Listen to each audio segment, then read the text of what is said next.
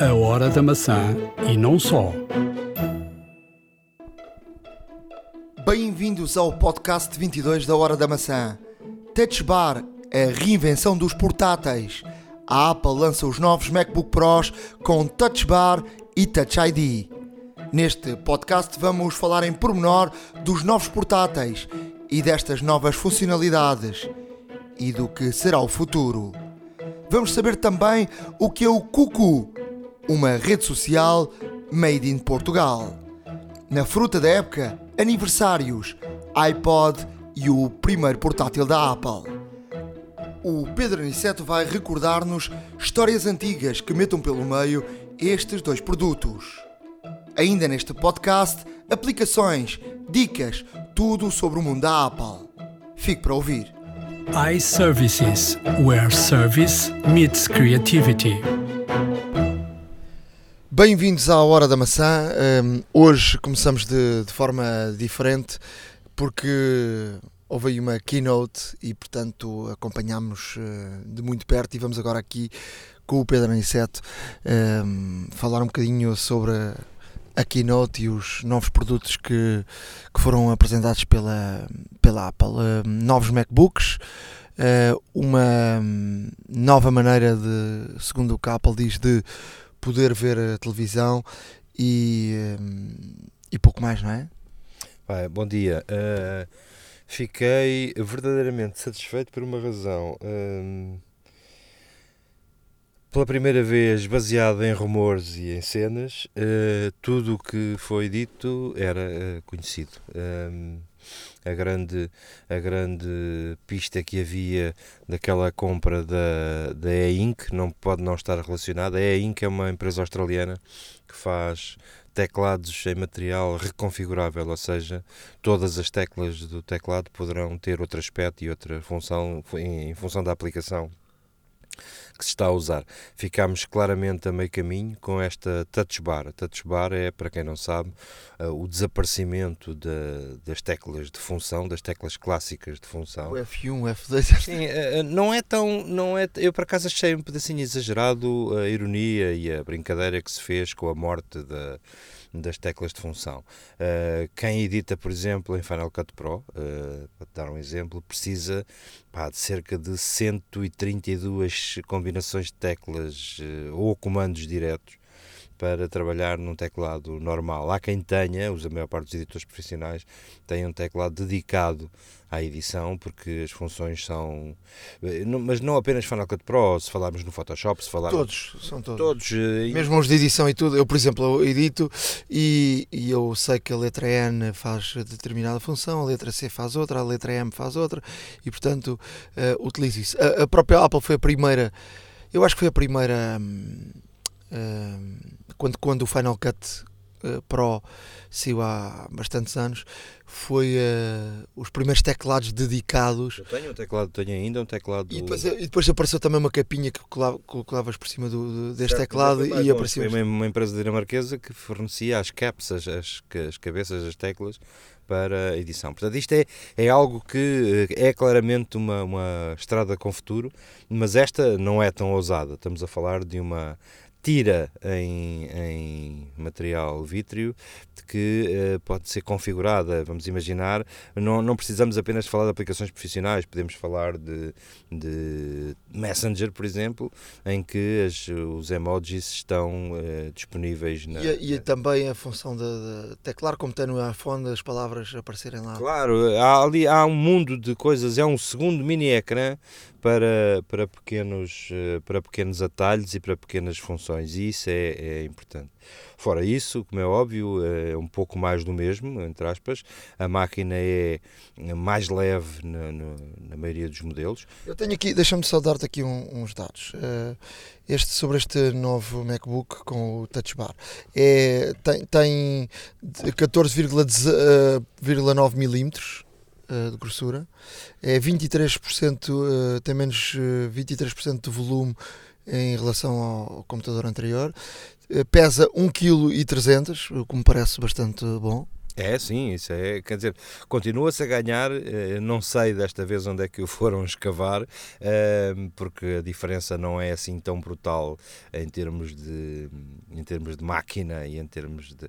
Mas a verdade é que só pode ter sido escavado no próprio alumínio da caixa, porque dá bem que a, a motherboard há ser ligeiramente mais pequena, eu ainda não vi entranhas desta, desta máquina, há ligeiramente mais pequena, mas nada que justifique 23% de, de peso a menos. Não é? Quando, quando, quando falamos também de, de, números, os gráficos têm duas vezes mais velocidade que, que os anteriores, o armazenamento é duas vezes mais, mais rápido, melhora a 103% eh, em relação aos jogos, melhora 76% na edição de vídeo, melhora 76% em gráficos eh, de três eh, dimensões. Depois tenho aqui mais alguns. O armazenamento é pena não ter mexido, ou seja, o standard da indústria dos 256 512 continua.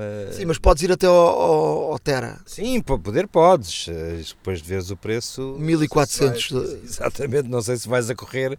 1400 dólares, portanto, eu nem sei em termos de euros isto não será. Se vais a correr bastante de ver o preço, se vais, se vais para o dobro ou se vais para o Tera, mas. Uh, há, mais, há coisas mais importantes e isso é, essa foi a parte do mais do mesmo que os nossos ouvintes com certeza que terão a oportunidade de escavar nos sites da especialidade e nas especificações técnicas. Mas há também um dado importante, é que o trackpad é duas vezes maior. Isso, maior. isso, isso agrada-me, do ponto de vista de gestos, isso é, é bastante agradável. Não tão agradável quanto a morte do USB-A. Eu não sou saudosista em relação a tecnologias, pá, mas, mas é à semelhança do, da retirada do jack do áudio do, telefone. Há dias um amigo com alguma graça disse-me o Pedro as até as máquinas multibanco têm jack de áudio para que as pessoas possam ligar aos escutadores. Não sei se já tinhas reparado, eu já tinha visto um ou outro modelo, mas pelos vistos está-se a, está a generalizar. Até as máquinas Por acaso já tinha visto, mas não, não reparei. Não, pensei que era para alguma coisa técnica. Não, não, é mesmo para acessibilidade, para quem, para quem não veja, possa uh, ter indicações áudio em relação às, às, às funções a morte do SBA eh, é ligeiramente chata, eh, porque vai-te obrigar a mais zingarelhos. Zingarelho é uma expressão que eu uso, eh, uma palavra, um palavrão, entre aspas, português, que serve para para designar coisas que temos no fundo das malas, não é? Portanto, eu tenho a minha mala neste momento cheia de zingarelhos e este é mais um, porque... Tem quatro entradas uh, Thunderbolt USB-C. E, e podes carregar a máquina por qualquer dessas entradas, é uma particularidade que eu achei eh, divertida, no mínimo. Agora, uh, falando em zingarelhos, uh, um adaptador, porque vamos precisar deles, não é? adaptador. O mercado de consumo dá cá mais 25 euros. Um adaptador USB A para C. Eu já fico doente com adaptadores de todo o género. Este é mais um, porque o preço é escandaloso. E acredito que seja proprietário e acredito que seja difícil de contornar esta, esta compra a este preço um Thunderbolt, uh, portanto um USB-C para Thunderbolt, ou seja, um Thunderbolt 3, que é o USB-C, para um Thunderbolt 2, que é o anterior, custa 60 euros. E, um zingarelho, que, que é o zingarelho mestre, que é um, um multi uh, multifunções, um SBC para AV digital e portanto faz aqui. Zingarelho mestre é muito bom. É? Zingarelho mestre custa 80 euros, portanto aquele que faz tudo. Exato, portanto dá cá mais algum porque uh, a, indústria, a indústria precisa. Acho um, um, um requinte de malvadez haver duas cores para a máquina. Uh, não vejo não vejo. Isto é, isto, isto é o pânico nos, nos, nos na, nas linhas de stock dos distribuidores. É, é horrível trabalhar com é bonito, sim senhor, podemos escolher a cor da máquina, mas uh, não só vai toda a gente encafuá-la numa capa à prova de, de que estas máquinas são, são frágeis do ponto de vista. Eu volto a dizer, uma avaria no ecrã, uma avaria no ecrã desta máquina e condenas a máquina porque o custo de reparação é de 30 ou 40% do equipamento. Olha, uh, em, termos de, em termos de máquinas, vamos, uh, vamos lá falar aqui um bocadinho mais. Portanto, há 13 e 15, não é? 13 polegadas e 15 polegadas. Um, e, e, portanto, em termos deste touch, uh, touch bar, é, é de facto algo, eu tenho algumas dúvidas. Um, tu, tu, tu, quando trabalhas numa máquina, e eu trabalho muito com, com o trackpad, uh, trabalhas em baixo, ou seja, estão em baixo das teclas. O facto de, e eu tenho, uh, posso considerar uma pessoa com boa experiência em edição um, num, num, nos portáteis, eu acho que não dá muito jeito um, tu teres uma barra por cima, de, posso estar enganado, não é?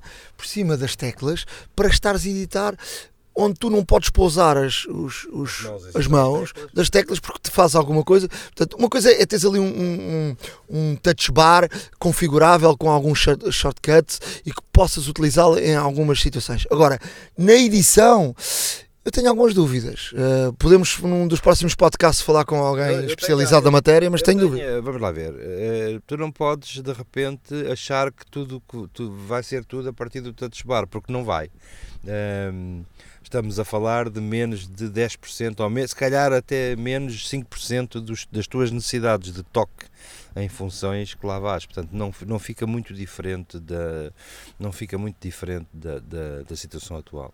A, a, posição natural das tuas mãos é no palm rest, é naquela área da máquina onde, onde eu vejo isso. Eu tenho as minhas máquinas, os meus portáteis estão absolutamente gastos na zona do descanso da mão. Uh, não só porque a minha acidez da pele acaba sempre por corroer qualquer coisa na no, no, nos equipamentos com que trabalho e este é um, é um, bom, é um bom exemplo. O meu último, o meu último MacBook, que tem 5 anos, Uh, já se notam algumas marcas de desgaste nessa, nessa zona. Uh, ires ao touch bar ou não ires, e volta, não sei se dissemos, penso que não, continua a existir um modelo clássico, um modelo sem uh, touch bar. O entry level, o entry level model é é sem touch bar.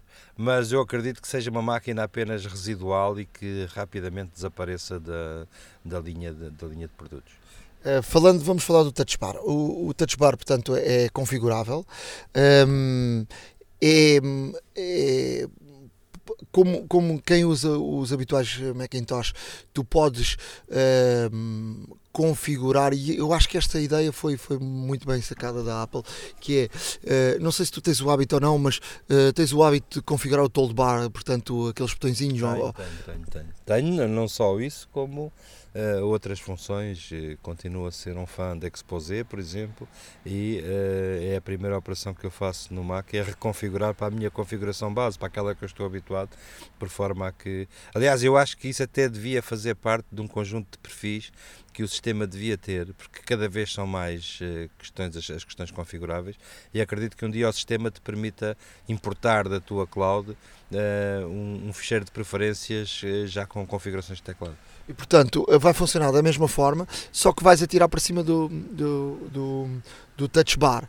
Uh, os botõezinhos o, o, e cada um do, dos softwares uh, pode ser configurável. Portanto, se estás no Safari, pode ser configurável de uma forma, se estás no Final Cut. posições será sempre definido, uh, não podes pôr lá. Sim, mas é configurável. O que, é o, é o, o que eu digo é que, é que se pode configurar, não é? Sim, uh, vamos lá ver, mas o número de posições mantém-se, para aquilo que percebi, ainda não, não, como é óbvio, não tivemos ainda a oportunidade de, de experimentar. O número de posições de funções mantém-se determinado. Tu atribuis é outras funções à, à questão. Portanto, é, é, ter por, por eh, ter por aplicação uh, uma nova função na posição 2 ou 3 ou 4 ou 5 é absolutamente igual a ter uma tecla física. A diferença é que tens um gráfico associado à função que escolheste nos, um, naqueles softwares, a Apple fez ali várias, vários testes, eh, mostrando o Final Cut e o Photoshop, são duas ferramentas de trabalho que, que, os profissionais usam muito tanto no vídeo como na, na imagem e portanto uh, há uma interligação muito grande com, com, o Touch Bar nestes, nestes softwares mas uh, de facto aquilo que mais me impressionou uh, é o facto de tu, tu teres um, um Touch ID como tens no, nos, nos, nos, iPhones e um, esse Touch ID um, é o teu, a tua chave de acesso ao computador. Um, vamos supor que tens um computador e que a família, uh, cada um tem um usuário, portanto, a tua mulher, ou tu, ou, ou os teus filhos, tu está num perfil, tu chegas com o teu dedo, tocas no Touch ID e muda automaticamente de perfil. Acho que isso é, é de facto fantástico. Não, é, é, é de uma utilidade tremenda. Uh, não sei se funcionará para logoff, uh, gostava que funcionasse, porque muitas das vezes precisamos de. É uma coisa que me incomoda. Tu não, tu não consegues fazer um lock screen imediatamente, porque senão a máquina estava sempre a, a máquina estava sempre a fazer o lock. Tens que dar um minuto mínimo, o sistema permite um minuto mínimo de, de distância em lock. Mas muitas vezes precisas de abandonar o teu posto ou precisas de abandonar o teu local de trabalho e deixá-la bloqueada. Para isso precisas de um comando. Uh, e esse comando poderia ser uma, uma combinação de teclas com, com o Touch ID, isso, mas, mas o próprio o próprio unlock com, com Touch ID é francamente, é francamente bom.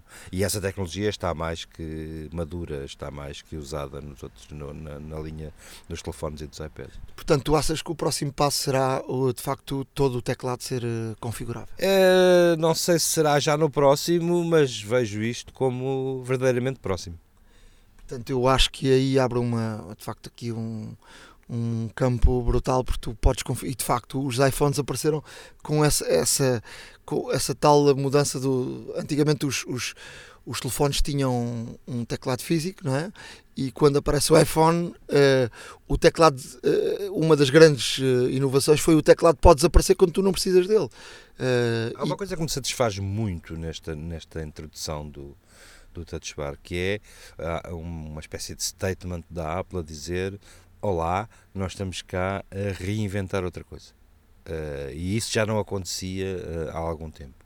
Uh, em termos de reinvenção pura e simples. Isto é, uma, é um setting, isto, significa que daqui a um ano a indústria uh, estará atrás e estaremos cá para ver, se espero bem, que uh, daqui para um ano não haverá nada igual, que não haverá nada que não, nenhum, fabricante, nenhum outro fabricante vai deixar de correr este caminho.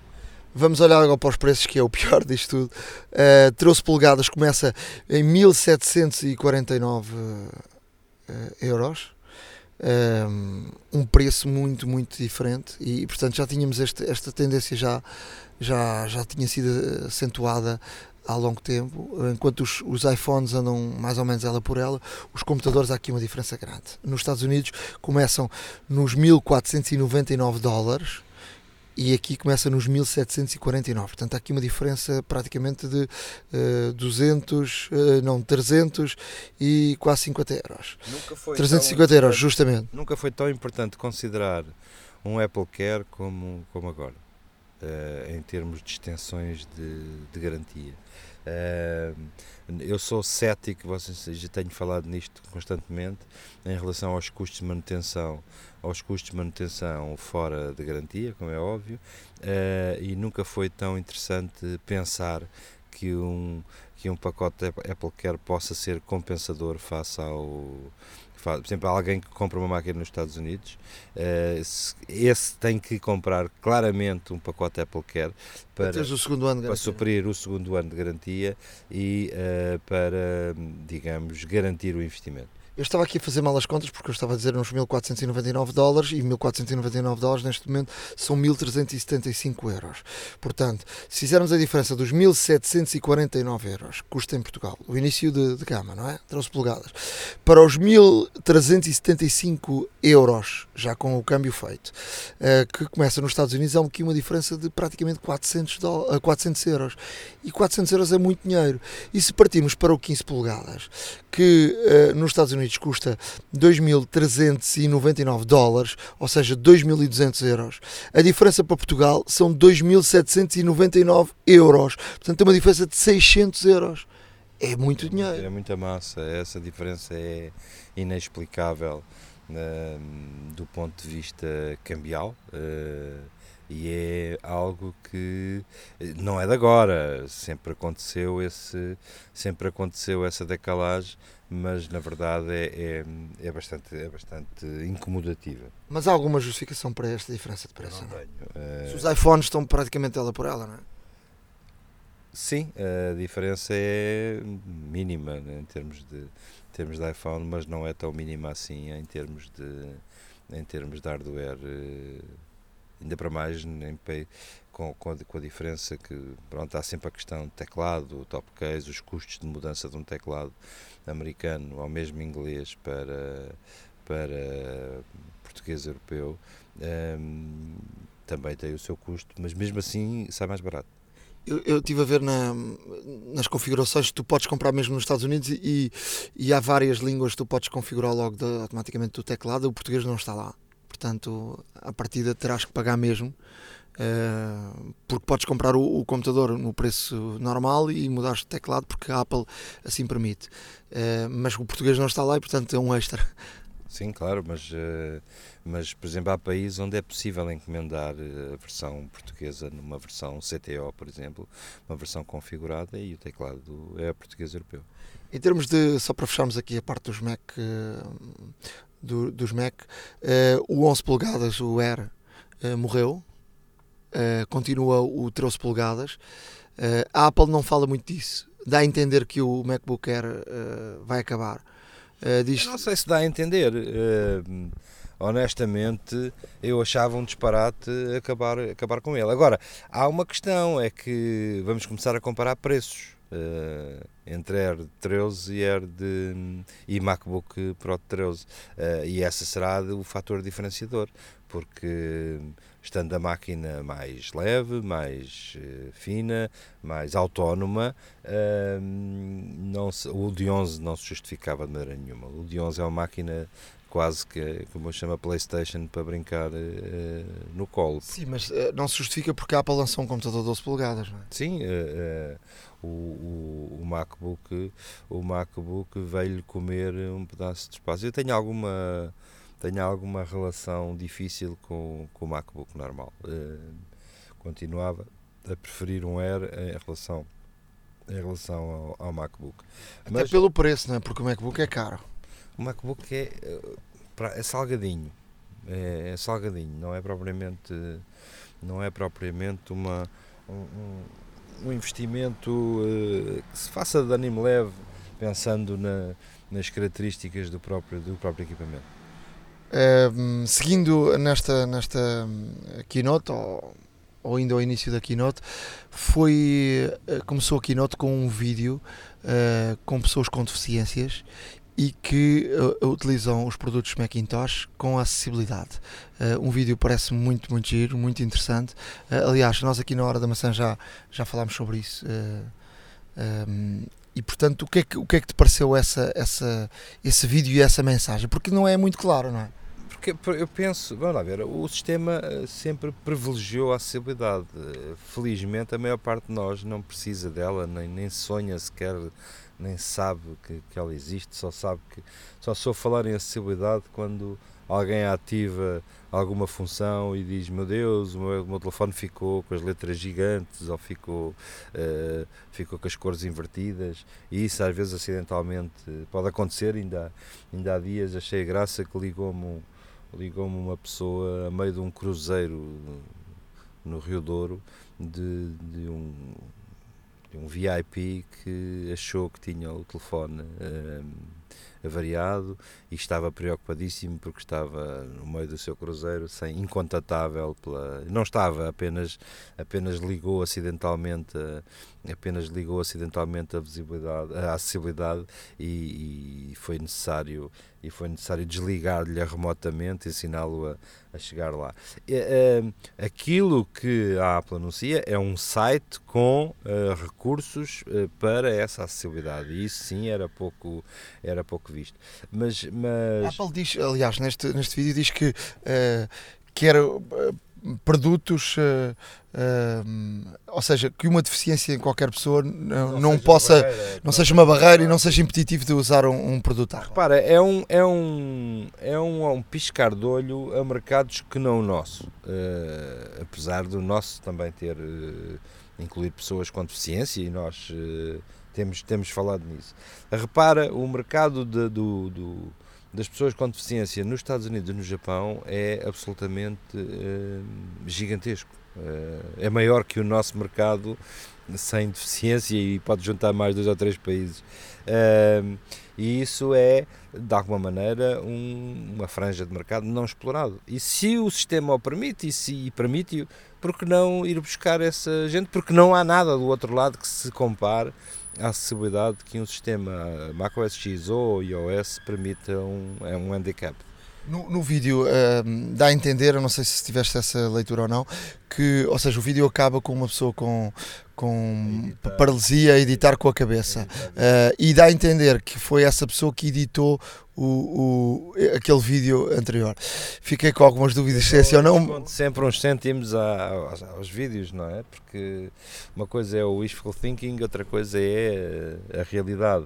Uh, vi lá uns pormenores na edição, não sei se reparaste, daquele raio, aquela, aquela linha que, que indica uh, onde é que vai cair o clipe. Por exemplo, eu, eu assim que o vídeo começou, olhei e disse hum, deixa-me deixa-me não me entusiasmar. E, e, assim que assim que ele terminou parei e voltei a vê-lo para, para confirmar algumas.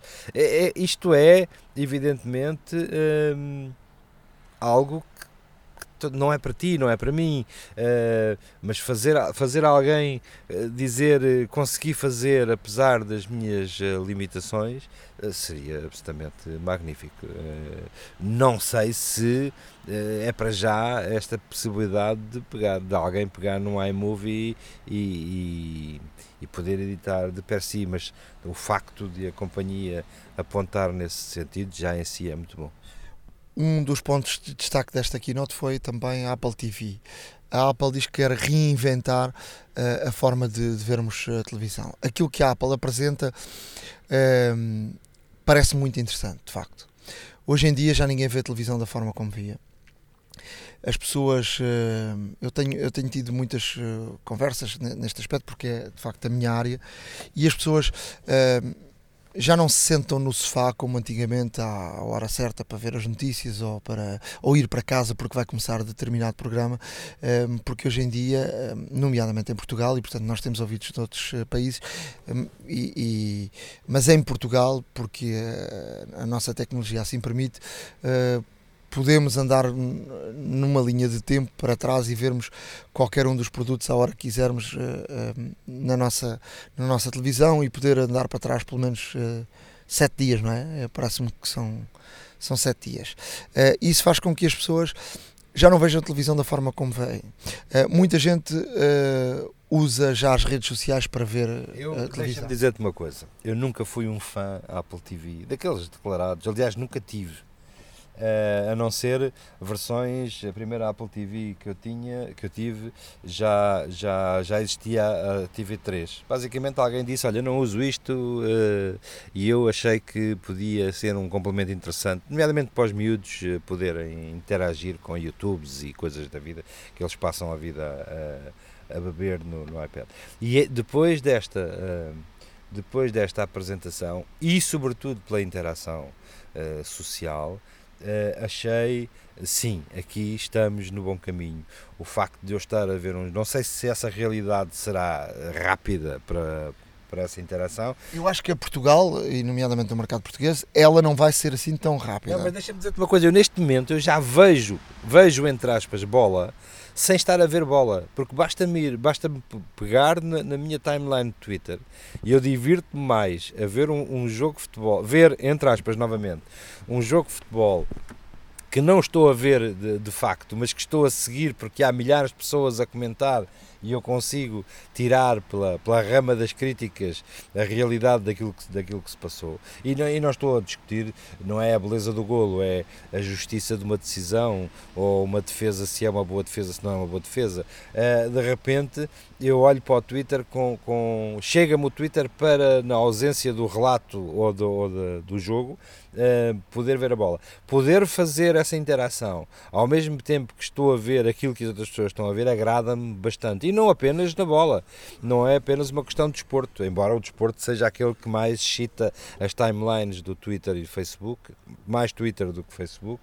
Uh, mas outros programas, uh, nem que seja uma entrevista política, por exemplo, que alguém possa ir comentando em tempo real. Uh, aquilo que a Apple apresentou uh, foi um, um jogo de, de, futebol americano uh, que está a decorrer e o ecrã, uma parte do ecrã, portanto a Apple apresentou a lateral, a lateral direita com a possibilidade de tu estares a interagir uh, ali mesmo com, com as redes sociais e um, ehm, estás a ver o jogo, estás a ver automaticamente um comentário de um jornalista, estás a ver pessoas que partilham vídeos uh, que estão dentro do estádio, uh, fotografias, aquilo que se vai dizendo ehm, nas redes sociais ao mesmo tempo que vai decorrendo um, um, um jogo de, de, futebol, neste caso futebol americano.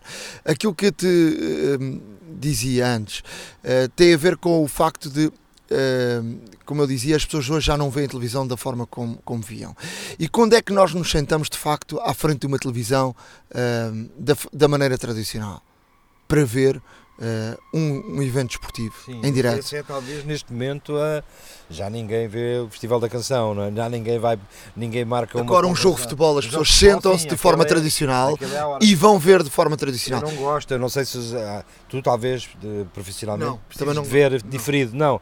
É, Só para ver, eh, fazer alguma análise sim, ou sim, alguma coisa do género, mas a ver o jogo consigo, por e duro. Não saiba o resultado, eh, eu tenho essa, essa característica, eu não consigo pegar, é estúpido isto, mas nunca, nunca tive Eu pego num jornal e estou a ler um jornal e de repente olho para a data do jornal e percebo que o jornal não é do dia e o meu interesse desvaneceu-se.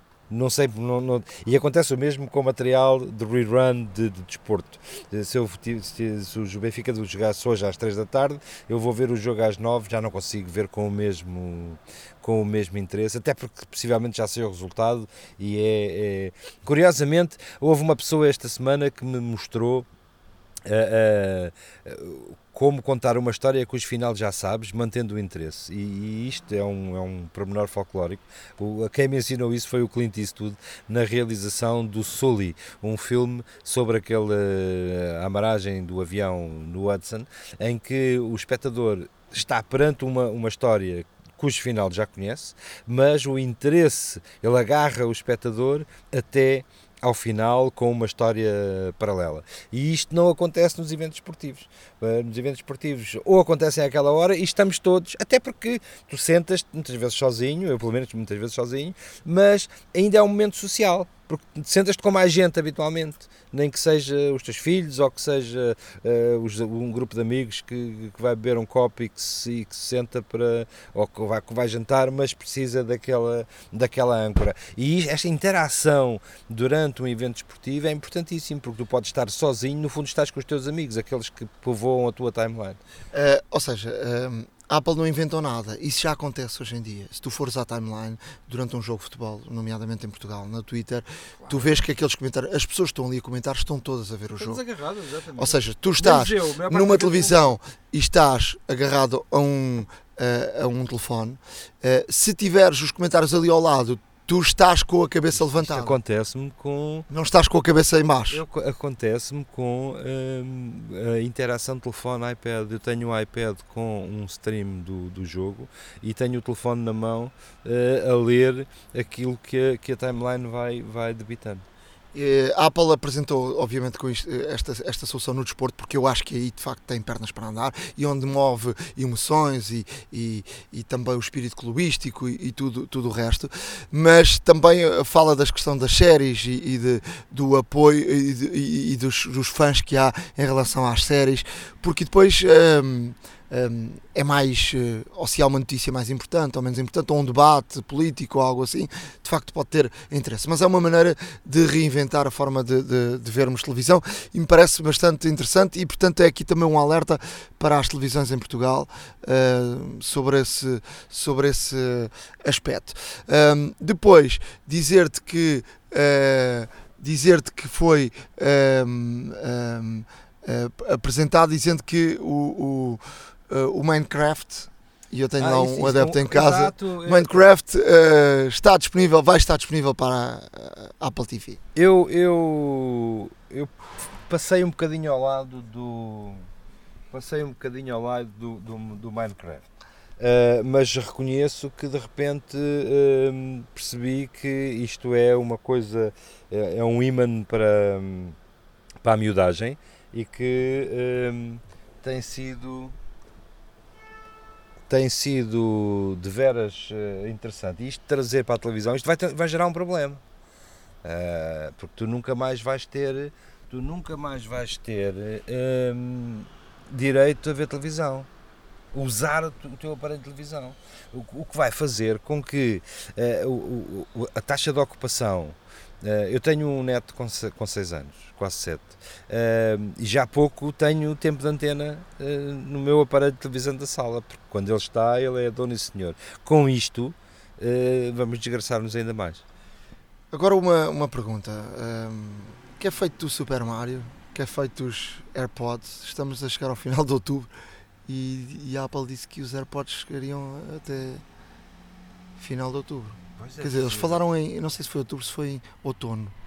É outono que é a maneira de dizer aguenta aí que isto pode correr mal e até 23 de dezembro. Uh, não, a estação, agora estou baralhado, a estação muda em. 19 de, de, acho que é 19 ou 21 de dezembro. Pronto, uh, portanto significa vender, mas isto é típico da Apple, que é vender gelados a esquimós, quer dizer, deixam passar o verão e depois vem o inverno e é que aparece a máquina dos gelados.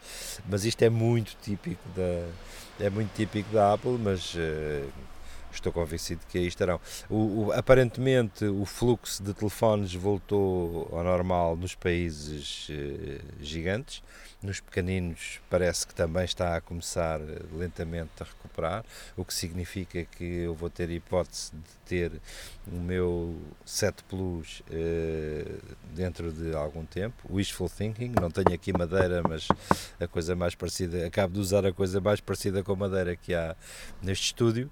E, hum, ah, vamos lá ver, não é, não é importante, não era a primeira vez que eles atrasavam eles atrasavam a entrada de, de linha, mas faz, fez parte do folclore de lançamento. Não, e o Super Mario foi apresentado com. Há, há de vir, há de vir. E, quer dizer, já estão a falar do Minecraft e o Super e Mario ainda não, não, não, apareceu.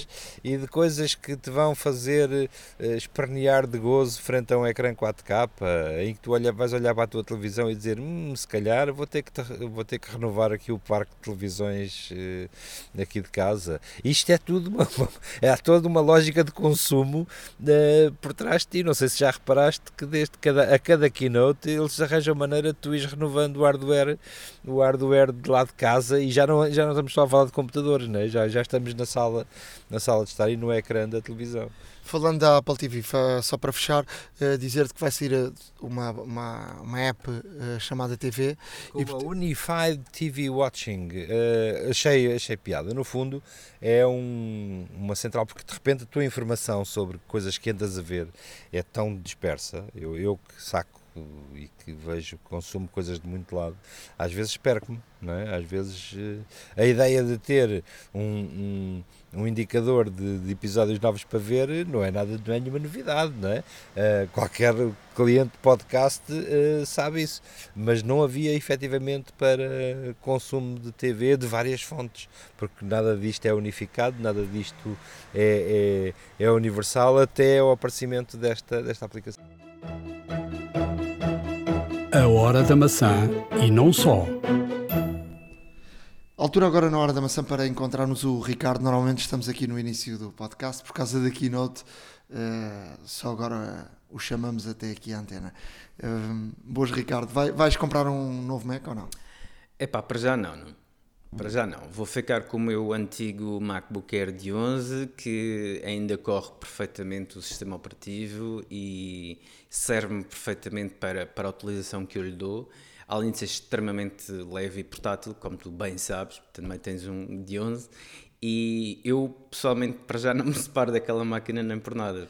Eu também não queria separar, mas a minha mulher obrigou-me a separar. Isso ficou, normalmente acontece. Ficou ela, ela, ela tem usado uh, o, de facto aquele, aquele computador. Eu, eu já disse isto várias vezes e vou, volto a dizer, para mim foi o melhor o melhor Mac que tive até hoje. Mas também tenho um iMac em casa, já, uh, já não aceito o Sierra, uh, mas continua a funcionar. E eu, eu, eu, também não, não. Quer dizer, não estou a dizer que não, não, não irei comprar uma máquina uh, em breve, não sei. Eu agora estou a usar um, o, o Air Pro 12 polegadas com o teclado da, da Apple. Tem-me. Tem-me feito com que não tenha tido necessidade de usar o, o computador. E achas, e achas que te substitui por completo? Por enquanto tem-me substituído para aquilo que eu preciso escrever uh, ir à internet, usar o mail, uh, ver filmes, uh, usar variedíssimas aplicações, ler jornais, tem-me resultado. Não é um não é uma máquina para, para andar com ela debaixo do braço, porque de facto é, é grande, mas quem usa uma mochila como eu, normalmente, portanto, andar com, com o iPad hum, Pro 12 ou com o iMac é basicamente a, a mesma coisa. Sim, eh, eu, por exemplo, é como te digo, o, o meu... E isto faz, ou seja, são duas máquinas distintas. É verdade que o iMac é, é de facto um computador, um, já, me tem, já me tem feito por vezes falta uh, USB para, para, para uh, buscar algum fecheiro, ou trocar uma máquina para outra, ou alguém que tem um fecheiro. Já me tem feito falta isso. Há alternativas, obviamente mas, eh, mas também é verdade que com esta máquina consigo fazer coisas que com o computador não faço. Claro. Ler os jornais, uh, ver filmes mais facilmente. Uh, ou seja, eu, eu, são duas coisas diferentes. Mas também é verdade que esta máquina também é um bocadinho cara, não é? Portanto, quem tem que decidir não, não é fácil. eu, fui empurrado, eu fui empurrado para aqui, é verdade mas quem tem que decidir uma coisa ou outra não é fácil. Claro. Olha, eu, eu, eu, para ser mais sincero, e volto a dizer, não me separo do meu MacBook Air e enquanto ele funcionar há de ser o meu computador de eleição. Uh, por várias razões, a razão da portabilidade, a razão que eu ainda vejo bem, portanto o ecrã ser um pouco mais pequeno não me faz grande. Eu não vejo bem e, e funciona bem.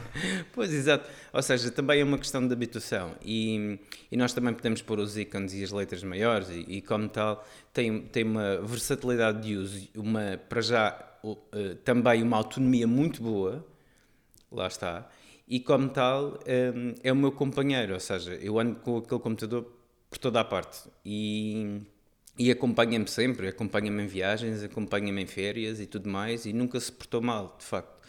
Uh, eu também trato-o bem, é um facto, mas uh, noto que, para já, pelo menos, ainda não necessito de trocar de máquina. Para aquilo que eu faço, repito, para aquilo que eu faço, não necessito trocar de máquina. É óbvio que se fizesse edição de vídeo se tivesse, se fizesse, etc. E a edição de vídeo também fizesse... não, se, não, se, deve fazer num portátil. Pronto, deve até se pode fazer num portátil e eu, e em termos profissionais, faço num portátil. Agora, claro, há portáteis e portáteis, não é? Eh, Exato. E Agora, o meu, e o meu já é antigo. Sim, e o, eu, eu já fiz edição de vídeo, não, não era, umas coisas simples. Claro. Portanto, o iMovie faz perfeitamente edição de vídeo.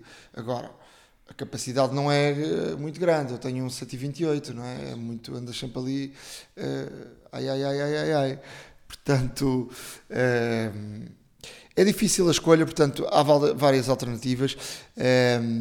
As pessoas, antes de adquirirem uma determinada máquina, têm que pensar bem para que é que precisam. E, portanto, perante as exigências daquilo que necessitam, devem tomar opções e, e tomar decisões em relação àquilo que, que vão comprar, não é? Sim, exato. Uh, até mesmo a, a, a, Apple tem, tem, tem, uma, tem uma gama variada se, e todos os modelos adequam-se à necessidade que as pessoas têm. Ou seja, se precisam de uma máquina com, com mais potência, obviamente irão escolher a gama MacBook Pro, por todas as razões.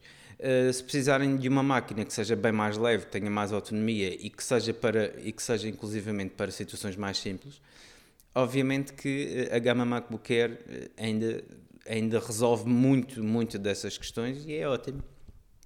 Em termos de, de notícias, eh, eu, eu por acaso li uma notícia que vamos falar agora, eu, eu cruzei-me com esta situação recentemente em Inglaterra e não me fez o clique na cabeça de, de facto que havia ali uma novidade na, nas Apple Stores deixou de, de ter, eh, ou vai deixar de ter em quase todas as Apple Stores, o cabinho que liga o iPhone à, à mesa para não, não agarrarem nele e levar. Uh, eu, eu, eu vi isso no, no outro dia em Inglaterra e pensei assim, mas isto pode-se agarrar no telefone e levá-lo. Juro-te, foi, foi a primeira situação que me surgiu. Mas isto não tem cabo. Uh, e de facto agora surgiu uma notícia uh, que as Stores vão deixar de ter uh, o cabinho que liga, ou seja, que o prende à mesa, não é? Pois, independentemente disso, é claro que a Apple, é claro que a Apple com isto demonstra que tem confiança nos seus clientes que, e que e também obviamente não, não, tem aquele, não tem aquele cabo físico a aprender, ou seja, de alguma forma é restritivo. Essa questão da confiança é subjetiva, porque se agora formos a fundo na, na situação, percebemos que os iPhones que estão na Apple Store, eh, se alguém os levar dali, eh, não servem para nada. É verdade, é verdade. E, e mais que isso, eh, deixo-vos aqui com uma, com uma notícia que, que é interessante Apesar dos telefones não terem, não terem, neste caso, nenhum tipo de segurança aparente, aparente o, que é que, o, que é que, o que é que existe? A Apple implementou um, um sistema de tracking nos telefones que estão em exposição, os, as, neste caso as, os demos, por assim dizer, em que quando sai de um determinado raio de ação, o telefone automaticamente deixa de servir para seja o que for. Ou seja, fica obsoleto. É obsoleto, fica obsoleto, é um tijolo que tens na mão fica desabilitado, não, não podes fazer rigorosamente nada. O número de série, obviamente, está gravado na base de dados mundial da Apple, portanto, uh, tu, se saíres da loja com, com aquele telefone, vais ficar com pisa-papéis muito bonitos.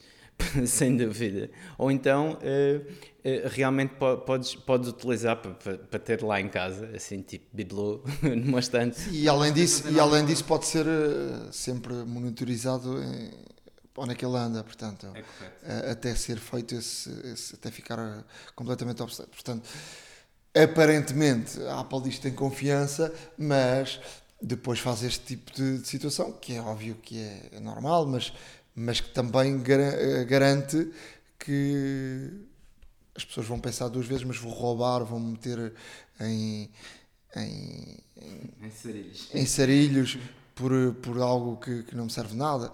Portanto, uh, mas pronto, eu, eu de facto uh, não me deu aquele clique quando, quando viu esta situação. Pensei, mas isto pode-se agarrar neste telefone e levar daqui. Portanto, não pensei, obviamente, fazer isso, mas pensei que alguém podia fazer.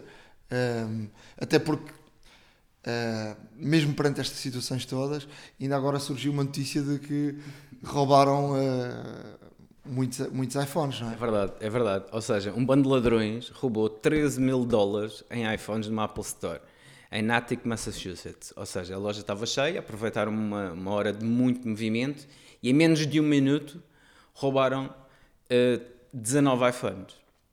Ou seja, uh, isto depois, obviamente, tiveram a ver as, as, as filmagens de segurança e de facto o bando entrou, serviço e foi-se embora. E praticamente ninguém deu por nada, porque a loja estava completamente cheia.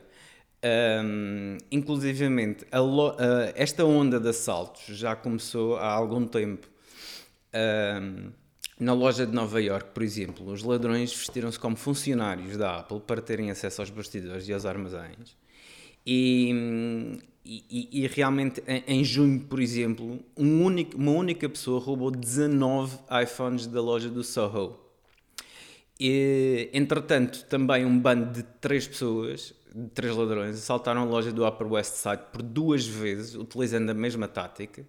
E só desta loja do Upper, uh, do Upper West Side já foram roubados 67 telefones. Sim, mas a verdade é que, é que eh, de facto, com este sistema de, de monitorização e, portanto, Sim, a Apple. Uh, não sei. Uh, também é verdade que, que esse tipo de telefones já não são os mesmos que estão em exposição. Claro. Portanto, são telefones para vender, portanto, estão virgens. Uh, estando virgens, um, ehm, talvez seja mais uh, difícil uh, poderes desbloquear os telefones ou, ou poderes uh, fazer algo. Mas os números de série, e nós sabemos que a Apple funciona ao contrário da, ehm, da maior parte das, da, do, das companhias de telefone. Sim ou seja, tu até, por exemplo, antigamente para desbloqueares um, um determinado aparelho que vinha com, com uma... Aliás, e os Androids e muitos telefones ainda funcionam assim. Eh, é preciso um código, tu quando colocas um telefone de outra operadora que não é operadora de origem, eh, ele pede-te um código de desbloqueio e tu, através de um código, introduz o código e o telefone fica desbloqueado. Na Apple não é assim. Portanto, se tu quiseres desbloquear um telefone, eh, terás de pagar ou chegar a acordo com a, a tal uh, companhia, uh, que, com a operadora que, que tem o, o, telefone, e depois a operadora é que uh, pede à Apple, através do, do IMI, do, do e-mail, não é? E-mail. E-mail. E-mail é outra coisa. do e-mail do, do, do telefone e a Apple remotamente desbloqueia aquele telefone. E tu, quando fazes a ativação do telefone, com um cartão que não é da operadora, ele automaticamente desbloqueia. Portanto, é algo feito remotamente e sem intervenção uh, do, do user. Uh, portanto, in, implica que a própria Apple uh, tem esse controle na mão. E, claro. portanto, tendo os números de sério, tendo o e-mail, tendo tudo isso, provavelmente quer, quer dizer, não quer dizer que os, os, não quer dizer que os ladrões não façam dinheiro com isso, mas quem compra um telefone desses arrisca-se a, a, ficar com um tijolo na mão. Exatamente, exatamente. Ou até mesmo a ser detido, porque quando ligar, lá está, a Apple automaticamente vai reconhecer se o conseguir ligar. Sim, mas detido não sei, porque eventualmente o telefone até pode chegar a uma loja, por exemplo. Há, há, há, loja, há muitas lojas em Nova Iorque, como tu sabes, ou nos Estados Unidos, que, que, não são lojas oficiais da Apple e que têm telefones à venda. As lojas indianas, as, há, por exemplo, em Newark, para, falando, para falar de, do lado português, em Newark, por exemplo, na, na Ferry Street, eh, que é uma, uma rua praticamente portuguesa, uh, quem já lá foi conhece e sabe do que é que estou a falar, tem variedíssimas lojas um, ehm, onde vendem material eletrónico. Entre uh, esse material há muitos iPhones. Eu, eu, eu de resto já lá comprei um, um telefone e portanto, quem, quem compra telefones uh, pode até estar ilibado desta, desta situação. Seguimos em frente nas notícias. Uh, Ricardo, o que, é que te, o que é que nos traz? Olha, trago-te uma, uma, aqui uma curiosidade. Existe uma empresa uh, que é EPGL, que é fabricante de equipamentos clínicos e especializou-se em lentes de contacto inteligentes e uh, atualmente desenvolveram uma parceria com, com a Apple, onde estão em conjunto a desenvolver aplicações que permitam uh, o telefone enviar conteúdos de, de realidade aumentada e realidade virtual para essas lentes. No fundo, é uma, é uma otimização do Google Glass, por exemplo, em que o Google Glass, que sabemos inclusive que já foi proibido em, em vários estados no, na, na, América, até mesmo porque uh, dificultam por vezes a, a, condução e distraem o condutor. E o que acontece é que, não quer dizer que, que estas lentes não, não vão fazer o mesmo, mas são menos volumosas, não, não, não, não bloqueiam campos de visão e, além disso, a, a tecnologia emprega é simplesmente fabulosa. Porquê? Porque Sabes onde é que, por exemplo, estas lentes vão buscar a sua energia? Ao pescar de olhos. Ou seja, há aqui uma, há aqui uma energia cinética que tu ao pescares de olhos e, e, fazes involuntariamente este movimento milhares de vezes, dezenas de milhares de vezes durante o dia, o simples facto de pescar os olhos, essa energia cinética é captada pela lente, é acumulada e é o que vai permitir à lente funcionar e realmente conectar-se com o telefone uh, para receber estes conteúdos de realidade virtual. Ou seja, isto é uma coisa completamente inovadora, é mesmo muito futurista e, e, é engraçado e é engraçado vermos realmente este tipo de desenvolvimento porque uh, uma das finalidades é, é realmente uh, poder entregar ao utilizador conteúdos de realidade aumentada e virtual, mas também estas lentes podem ser, podem ser feitas para introduzir imagens diretamente na retina, o que pode ajudar pessoas que tenham dificuldades de visão. E este é um futuro completamente, completamente uh, que se pensava antigamente estar apenas na ficção científica e não, já está cá, já existe. E, e esperamos que, que haja grandes desenvolvimentos, principalmente na área em que pode ajudar realmente pessoas que tenham dificuldades de vista. Não sei se viste recentemente um, não sei se acompanhas o 60 Minutes, aquele programa americano que dá na SIC Notícias. Um, passou, passou uma reportagem recentemente de inteligência artificial e de facto é um caminho brutal que está a acontecer. Uh, de resto, Tim Cook disse recentemente numa entrevista que esse, essa é uma área que a Apple também está a investir muito. Uh, eu vi, por exemplo, a IBM está a fazer um teste com um super, super computador uh, e está a trabalhar na área do, dos cancros. e, e, a evolução é brutal. Um, todas as semanas saem um, milhares de, de, de estudos uh, em todo o mundo. E, e os médicos que se apoiam em, em, muito nesses estudos para, para, para poderem um, determinar que tipo de, de, de tratamento vão seguir em, em, em determinado, em determinada pessoa com, que tem uma doença que, que de facto pode ir para um lado ou pode ir para o outro, portanto, quando fizer o diagnóstico. Um, e o computador tem sido alimentado constantemente com as milhares de, de informação que há em todo o mundo. E, portanto, consegue, um, perante determinado diagnóstico com determinada uh, pessoa, uh, indicar ao médico com a informação que vai, vai uh, tendo ao longo do, do, dos dias e de, dos meses e dos anos e portanto rapidamente é, é colocada uh, por exemplo 250 eu, eu acho que eles disseram que por dia uh, ou por semana saem 250 mil informações em relação e relatórios em relação a, às doenças uh, de, do cancro Uh, feitas por médicos de todo o mundo.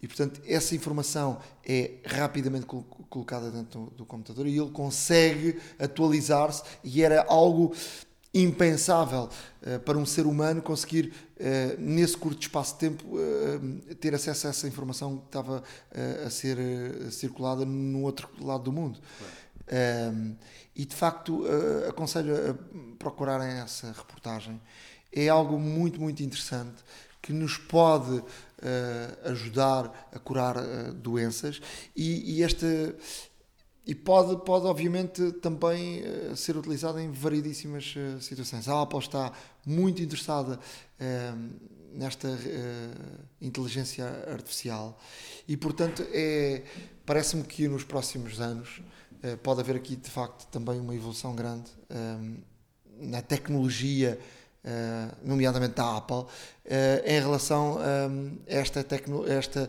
esta parte que, que te pode ajudar a pensar mais rápido, a pensar melhor e a tomar decisões mais, mais acertadas. Não, sem dúvida. o próprio Tim Cook já tinha dito, já tinha dito que a saúde é um, é, um, é um tema muito importante para a Apple. Relativamente a esse tema, nós sabemos que a Apple tudo faz, obviamente, para, para melhorar a vida das pessoas. Uh, por exemplo, no Hospital de San Diego, uh, portanto, no, nos pacientes de, que têm algum tipo de cuidado continuado ou que estão em pós-operatório e tudo mais, são utilizadas Apple TVs e iPads em conjunto. Ou seja, nós estamos aqui a ver uma, uma a Apple a introduzir-se neste, neste tema da saúde com, com, com muita influência não só é, é na tentativa de melhorar a vida das pessoas, como também de facilitar uh, para quem, por exemplo, tem problemas de locomoção, problemas de vista.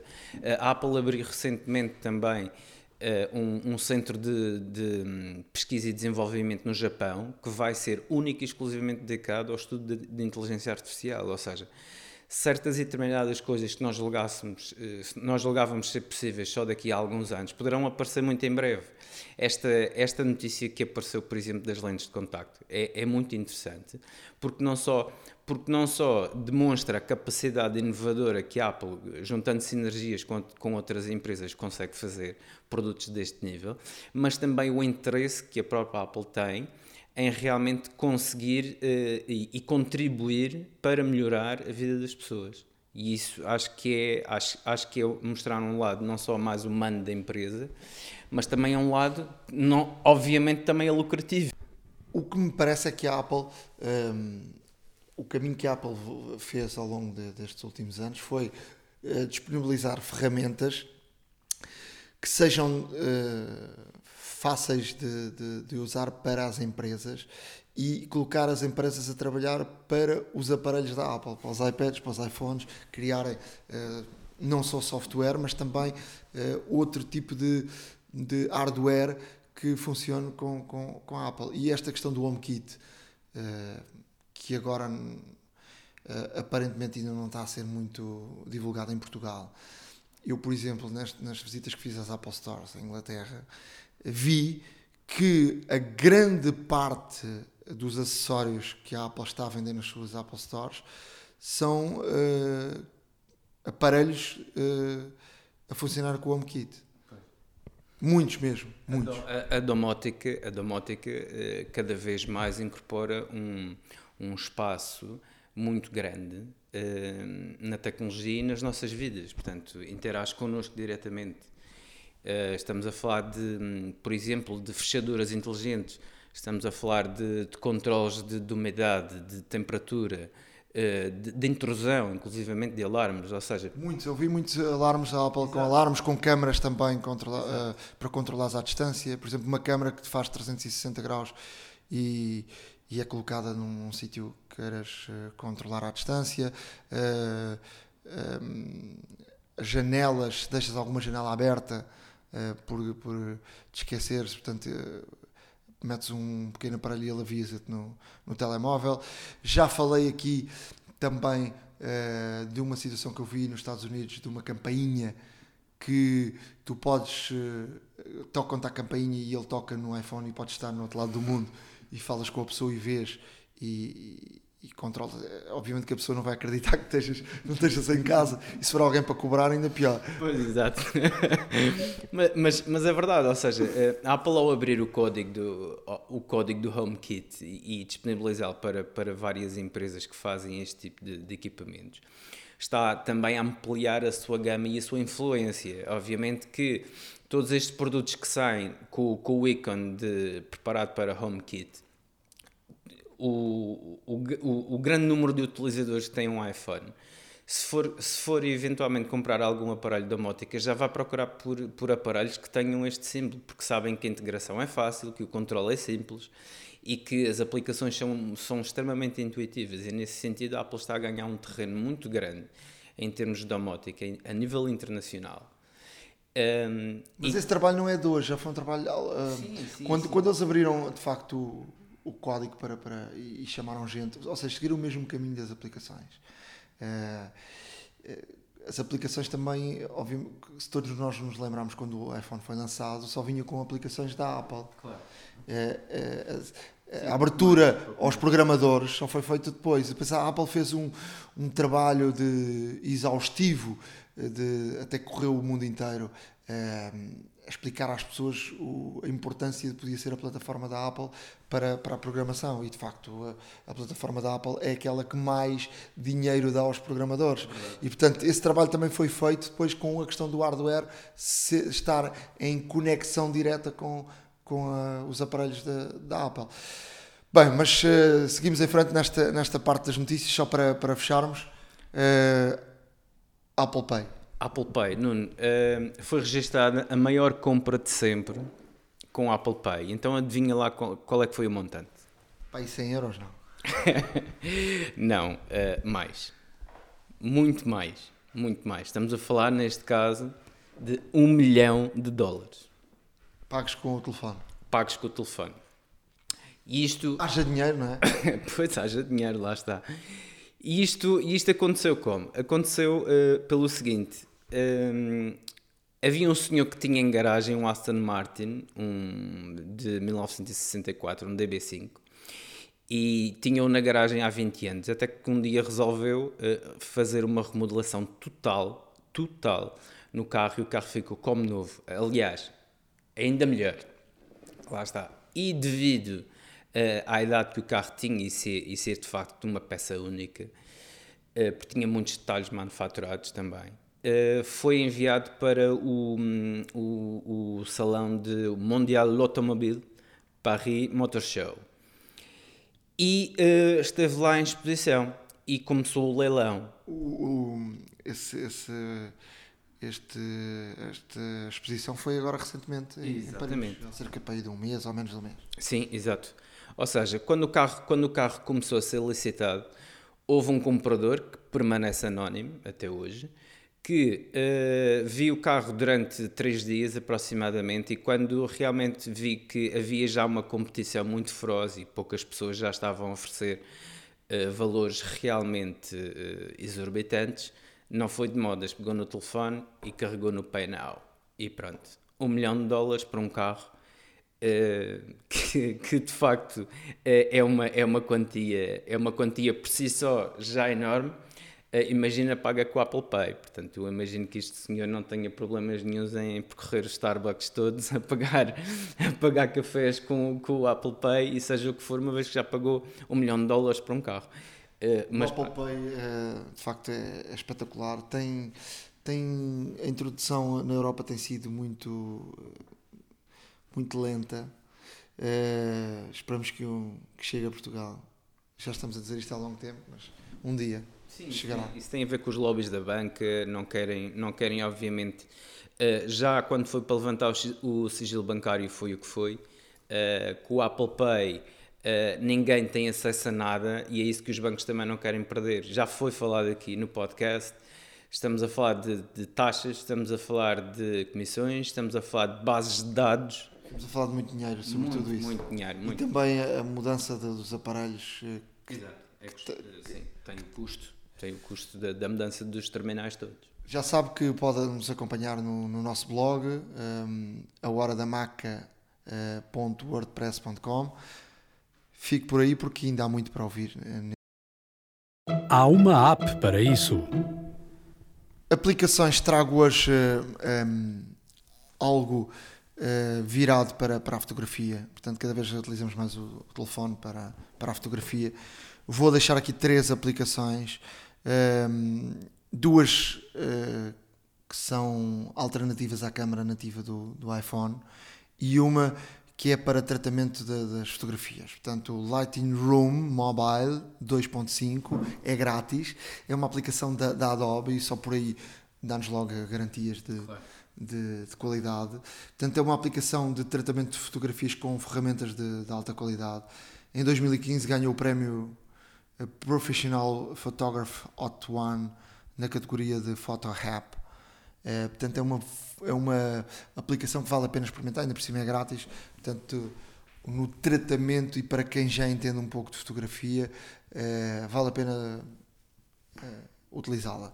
Quem não entende, percam algum tempo, tentem fazer algumas experiências, eh, porque ela tem muitas ferramentas eh, de facto que melhoram e muito eh, as fotografias, já boas, tiradas nos, nos telefones recentes, mas, mas é muito boa. Depois duas aplicações para tirar fotografias. A primeira câmera Plus, a câmera mais, Uh, custa 2,99, mas uh, é de facto uma, uma aplicação com muitas ferramentas. Uh, ter, temos a sensação que eles utilizam uh, lente uh, como se fosse uma, as lentes uh, SLR das câmaras profissionais. é uma aplicação muito, muito boa e que faz com que as fotografias fiquem de facto excelentes. Depois há outra aplicação que também é paga, 4,99, é mais cara, mas tem mais recursos. ProCam 4. uma aplicação com grandes, grandes recursos eh, como se fosse de uma câmara profissional eh, se tratasse, tira imagens eh, em, em RAW, em TIFF, sem perda de qualquer de qualidade, faz vídeo em 4K, faz bloqueio do foco, exposição e controle de brancos, tem muitas e muitas boas características, é uma aplicação de facto cara, mas para quem a câmera nativa do iPhone já é curta, eh, esta aplicação de facto tem recursos eh, excelentes, portanto vale a pena gastar. Eu gastei os 4,99, portanto é uma aplicação eh, que te faz com que o teu, a tua câmera do, do, do iPhone melhore brutalmente. Significativamente, ótimo. Olha, Nuno, ainda em fotografia, eu deixo aqui uma, uma, uma aplicação que é IM, que é E-Y-E-E-M, IM, é gratuita esta aplicação permite-nos, neste caso, juntar uma comunidade eh, semelhante à VSC Cam, eh, com uma diferença. Portanto, tiramos, tiramos fotografias, eh, esta aplicação tem filtros muito próprios, muito parecidos ao, VSC, ao VSC Cam, filtros desde preto e branco com várias nuances, portanto, ehm, saturação, são, são filtros extremamente, extremamente um, úteis. E tem uma vantagem Ao juntarmos à comunidade, eh, eh, as pessoas da comunidade conseguem ver as nossas fotografias e fazem likes ou não. Mas com uma coisa, nós podemos vender as nossas fotografias. Ou seja, nós, a única coisa que temos que nos garantir é que, eh, que as fotografias não têm pessoas. E se tiverem pessoas, que nós temos permissão dessa pessoa para ser fotografada e que temos permissão para a comercializar. E isso, e isso é, dado logo no menu que, que no qual uh, submetemos a fotografia e fica sujeito a verificação. Mas se não tiver pessoas, automaticamente, nós podemos pôr as nossas fotos à venda e as nossas fotos vão fazer parte do catálogo da Adobe. Portanto, atenção, fotógrafos amadores ou fanáticos ou, ou, ou, daqueles que queiram ser fotógrafos, isto é, uma, isto é uma oportunidade muito boa para exporem os vossos trabalhos, as vossas fotografias, aquelas que achem que têm, que têm realmente conteúdo. E, e de as expor não só numa, numa, numa, numa plataforma a nível mundial com vários, com vários fotógrafos de renome a verem as nossas fotos, como também poderão ser vendidas. Portanto, eh, é uma hipótese de ganhar dinheiro e também de ser notado. Portanto, é conveniente, é, é gratuita e podem fazer isso perfeitamente. A outra que trago é o Jib Jab. Ou seja, com esta nova implementação do iMessages, a própria Apple Store já ganhou uma categoria que são aplicações para o iMessage. E esta JibJab é aquelas aplicações que quem não se lembra, por exemplo, de receber aqueles cartões eh, de Natal animados com a nossa câmera e somos uns doentes, com a nossa cara, perdão, e somos uns doentes ou estamos a dançar ou somos uma velhinha. Ou somos... Muito gira essa aplicação, já experimentei e aliás está tá no, tá no topo da, das Exatamente. aplicações descarregadas. Exatamente. Como é que fazemos? Fazemos o seguinte: abrimos o iMessage e antes de escrever uma mensagem, carregamos na setinha que está do lado direito, esquerdo, perdão. Ao carregar, eh, carregamos também no ícone da, das aplicações, que é o A. Ao carregar nisto, temos em baixo, no canto inferior esquerdo, uh, um, um, ícone que são quatro, uh, quatro formas ovais. Se carregarmos aqui, vemos aqui todas aquelas que temos e que podemos ter. Podemos ter o Shazam, portanto, se estiver já instalado no telefone, podemos habilitar para o iMessage. Mas se formos a um, a um mais que diz Store ou loja, nós podemos procurar por, mensagem, por aplicações próprias para o iMessage e podemos ir a Manage, neste caso, e todas aquelas que, estão, que podemos colocar. Uh, basta, basta já estão instaladas no, no, telefone. Já estão instaladas e que têm integração com o iMessage, podemos, neste caso, uh, ativar deslizando o botão para a direita e ficam ativas e presentes na, na, na própria, na própria iMessage. A partir daí, esse, a partir daí abre-nos o, o menu com, a, com, as, com as aplicações que nós temos disponíveis e se escolhermos o JibJab podemos procurar tiramos uma foto, temos de dar permissão à câmera, lá está, e tiramos uma foto e aqui estou eu a fazer, a, a dançar, se é que isto se chama dançar, mas pronto. Uh...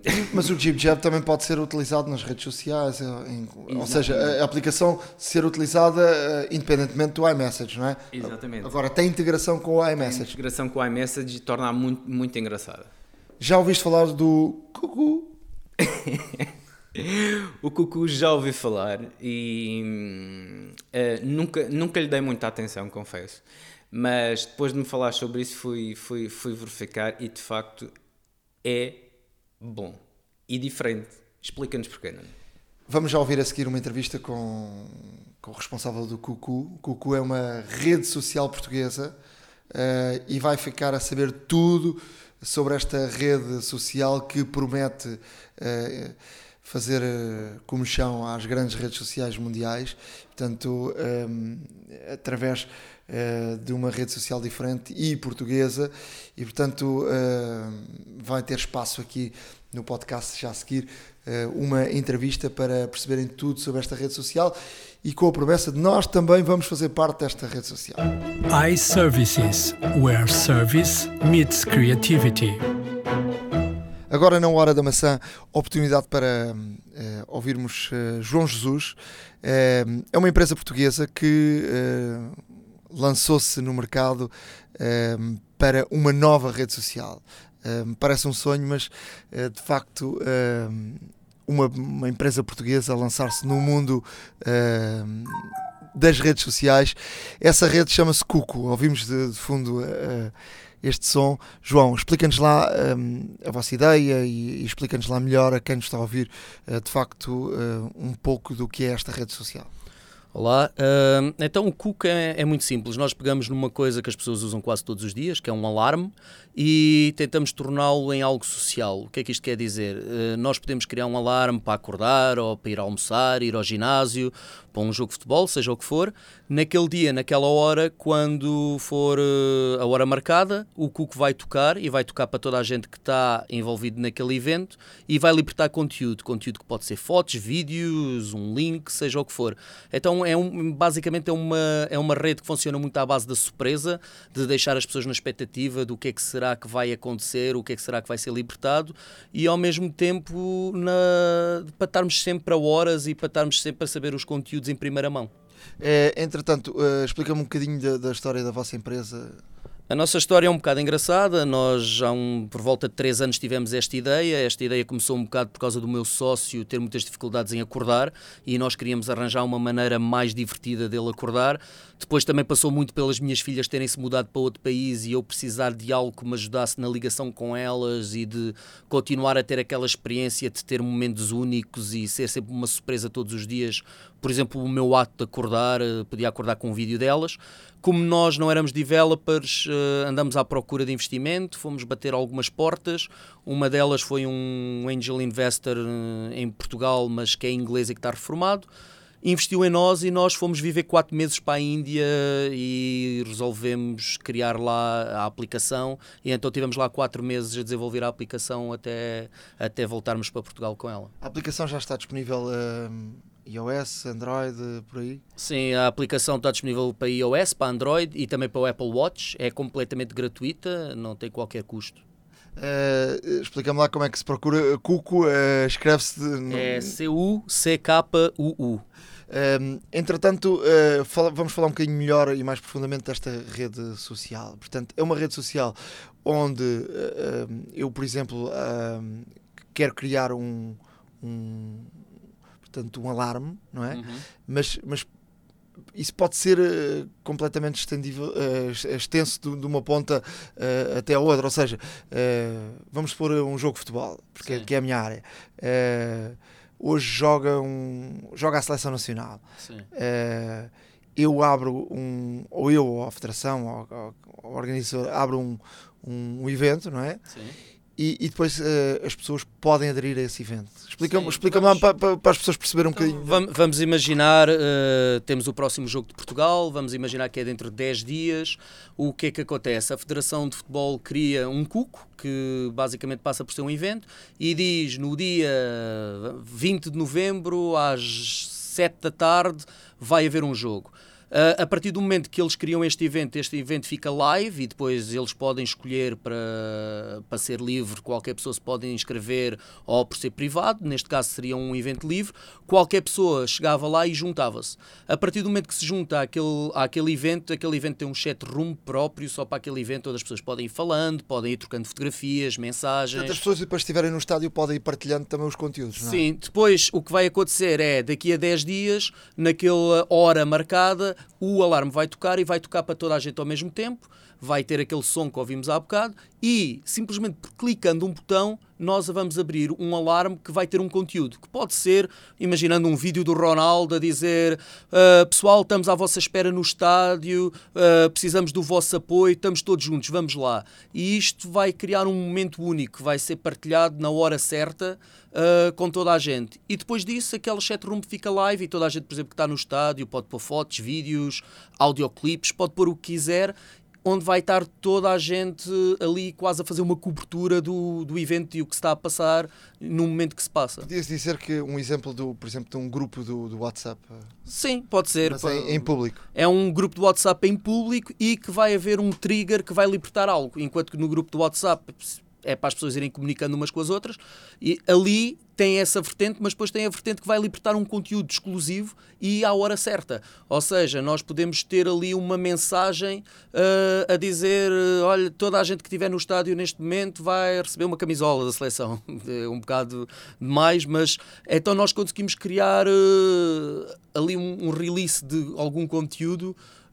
Muito específico para a hora e para o evento que está a acontecer. E pode haver, por exemplo, um concurso a meio de... Pode haver um concurso, porque a aplicação, uma das coisas que faz também é dar uma recompensa às pessoas que sejam mais rápidas a abrir o alarme. É, é quase como um jogo. Se eu for a primeira pessoa a abrir o alarme, vou ganhar mais pontos que as outras. E muito facilmente a, a Federação podia dizer as primeiras três pessoas que abrirem o alarme vão poder uh, vir ter um autógrafo de, da equipa toda. Uh, isto depois, o, o Cook, a vantagem é essa, depende da imaginação das pessoas. Pode ser de coisas coisas tão complexas como o que estamos a falar, como, por exemplo, um grupo de raparigas que têm alarmes para tomar a pílula todos os dias, ou um namorado que tem um alarme para acordar com a namorada que está do outro lado do mundo e acordam à mesma hora. E isso, é, isso esse, por exemplo, esse alarme podia ser privado? Esse alarme pode ser privado, pelas razões que já estamos a entender, mas como é óbvio, pode ser privado. Eu, por exemplo, o alarme que faço todos os dias com as minhas filhas é privado. É um alarme que elas fazem um vídeo todos os dias e me deixam uma mensagem e eu, quando acordo de manhã, recebo esse vídeo e é a primeira coisa que, que eu vejo no meu dia. E aí, como é óbvio, é privado, porque não quero que mais ninguém esteja a ver a mensagem das minhas filhas. Qual é a diferença desta rede social para, um, para as outras redes sociais? Bem, a primeira coisa é que nós tentamos ser o menos intrusivo possível, enquanto que num Facebook, num Twitter, eu tanto estou a ver uma publicação de alguém que é muito meu amigo, como estou a ver uma publicação de alguém que quase que não conheço e que se calhar tem um conteúdo que não me interessa, eu aqui só recebo aquilo que eu quero. E depois também tem a outra vantagem, é que eu recebo aquilo à hora que se calhar tem mais interesse. Eu se estiver a receber uma receita de, eh, para cozinhar de uma blogger que eu gosto muito ou de uma youtuber que faz receitas, se eu receber meia hora antes da hora de almoço, aquilo se calhar tem algum interesse para mim. Se eu for ver a meio da tarde, eu penso assim, epá, não me interessa isso, muito. Isso pode ser programado, não é? Pode ser programado e é, é a vantagem é essa, que quem está a receber o conteúdo tem aquilo programado e sabe que vai receber algo, mas não sabe o que é. Há sempre aquela. Nós costumamos dizer muito que o cuco é quase como uma prenda de Natal está ali embrulhado debaixo da árvore, nós sabemos que está lá, sabemos que no dia de Natal vamos abrir, mas nunca sabemos o que é que é até à hora certa. Aqui é um bocado isso, os criadores de conteúdo podem fazer isso, podem ir criando ali alguma expectativa e depois libertar à hora que acham que vai ser mais útil. E então isso é uma das grandes diferenças do Cuco para as outras redes sociais. Queremos tornar aqueles momentos banais da vida em algo, uma memória, enquanto que nos outros é mais ir partilhando, partilhando com toda a gente e, e não ser tão. Aqui nós queremos que as pessoas façam quase as suas rotinas do dia a dia. Eu posso acordar de manhã com o Benfica, posso depois ter a hora de almoço com o McDonald's ou com aquele blogger favorito, posso ter a, a hora do ginásio com o meu personal trainer e então vou criando umas rotinas à volta de todas as pessoas que são importantes na minha vida. Eh, em termos de business, eh, fala-me lá um bocadinho sobre isso, até porque esta, esta ideia uh, para já está a começar só em Portugal, uhum. mas isto é algo que pode até estender-se para o mundo inteiro e com, com diferentes horários, fusos horários, diferentes mercados. Fala-me lá um bocadinho sobre isso. Bem, para começar, a aplicação está disponível no mundo inteiro. Nós só estamos a focar-nos em Portugal, ou seja, não fazemos publicidade, nem tentamos fazer grande esforço em termos parcerias lá fora, mas uh, qualquer pessoa no mundo inteiro pode fazer o download, exatamente por aquela questão de eu posso ter a minha namorada noutro país e então a aplicação, se, não, se ela não pudesse fazer o download, não tinha tanto interesse. Em termos de business, nós vemos exatamente é, é isso, vemos, vemos isto a ser mundial e vemos a ser mundial até que criamos, por exemplo, outra vantagem que temos para as outras outras redes é que nós podemos dizer que o Cuco vai tocar às 10 da manhã na China, às 10 da manhã na América, às 10 da manhã na Austrália, enquanto que quando nós fazemos um release de um post no Facebook, se calhar é uma ótima hora em Portugal, mas no Japão já não vai ser tanto. Então, uma das vantagens das marcas é que se eu fizer a hora do pequeno almoço do, do McDonald's ou da MTV, vai ser a hora do pequeno almoço em todo o lado, em todo o mundo, porque isto vai libertar naquele horário específico. Em termos de business, é, o que nós vemos é, é que estas marcas vão poder, primeiro, uh, criar uma ligação muito mais próxima quem, com quem os segue, com os seus clientes. Segundo, vão conseguir ter uma oferta uh, temporal muito mais específica do que estar a libertar conteúdo, se calhar às horas que são menos propícias. E nós estamos a trabalhar, como eu disse, o app é completamente gratuito. Depois, onde nós vamos criar revenue é através de publicidade, é através de conteúdos exclusivos.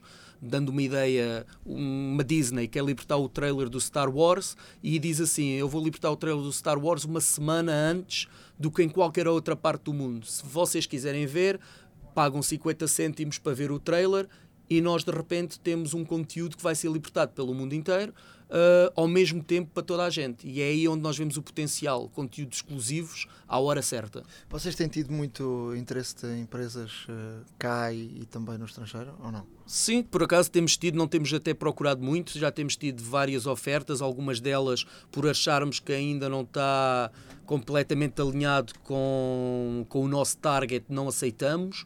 Algumas delas estamos agora já a trabalhar, outras estão no pipeline, mas sim, temos tido até algumas estrangeiras, já tivemos alguns contactos, por exemplo, com o Manchester City, na, na Inglaterra. Temos estado a falar uh, com empresas também de publicidade que gerem algumas marcas grandes, como a Nestlé, uh, em, em, em, Paris, em França. Então já, já houve muita procura. Neste momento também temos a tentar escolher aquelas que achamos que vão criar conteúdos mais interessantes para o nosso público-alvo. Qual é, neste momento que, que, está, que vocês estão, já não estão no, no, no primeiro passo, mas estão uhum. no início da, na rede social, o que é que é mais importante? É. Uh, uh, trazer gente ou trazer publicidade? Neste momento, sem dúvida nenhuma, é trazer gente, porque neste momento não é atraente ainda, se calhar, para as marcas, até nós termos um grande fluxo de pessoas, não só dentro da aplicação, mas também a utilizarem, não é tão interessante para as marcas. Então, o primeiro passo, sem dúvida nenhuma, é crescer a rede. É isso que estamos a fazer através de parcerias, através de parcerias não só com marcas, mas com criadores de conteúdo, youtubers, instagramers, eh, bloggers, e então é nisso que nós estamos focados agora, é, é crescer uh, os nossos utilizadores. Em termos de, de, de uh, eventos, uh, posso criar um evento tão simples como uh, beber água de X em X tempo, Exatamente. como uma aplicação faz isso. Exatamente.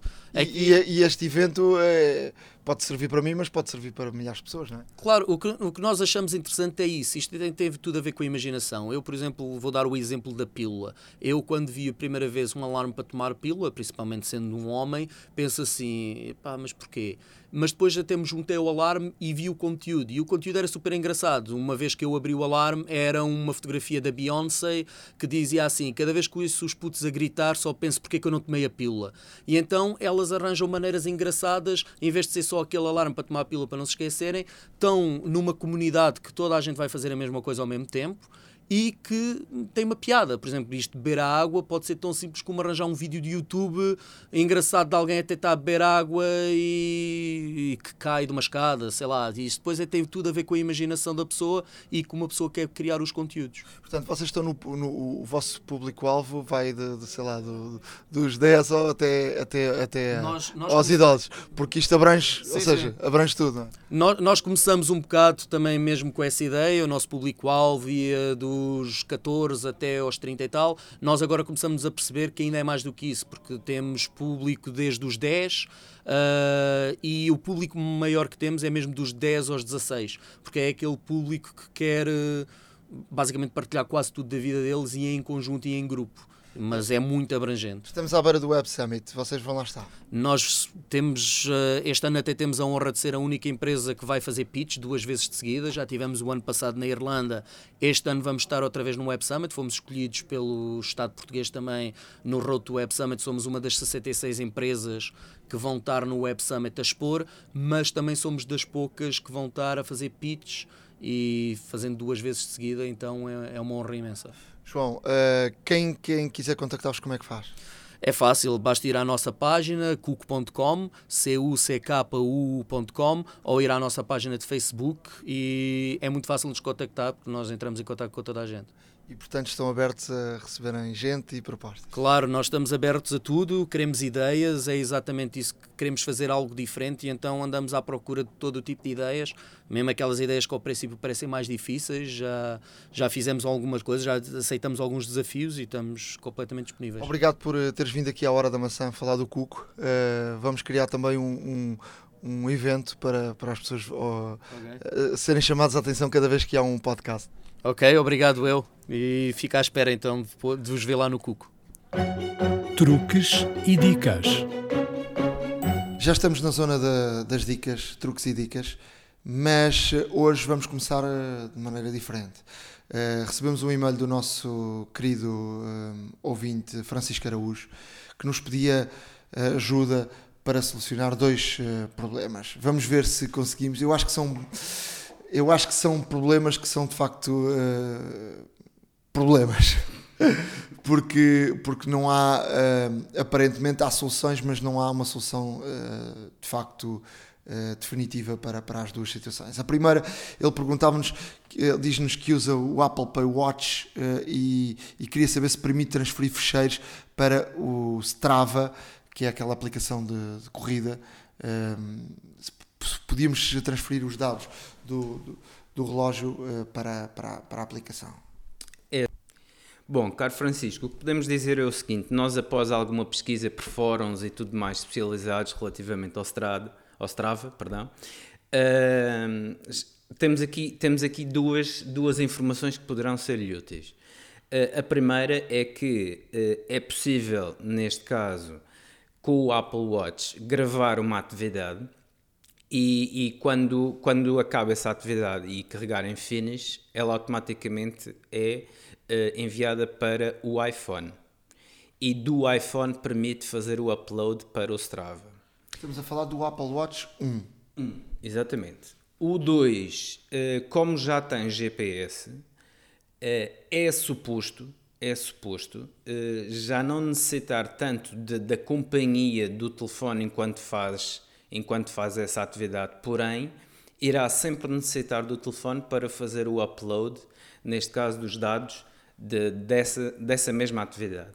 Por outro lado, uma coisa que não é possível é eh, sempre que habilitar uh, o monitor de batimentos cardíacos no, no telefone, no, telefone, uh, no, telefone. no, perdão, no relógio, no relógio uh, não é, não, portanto, não consegue fazer o upload para o Strava desses dados.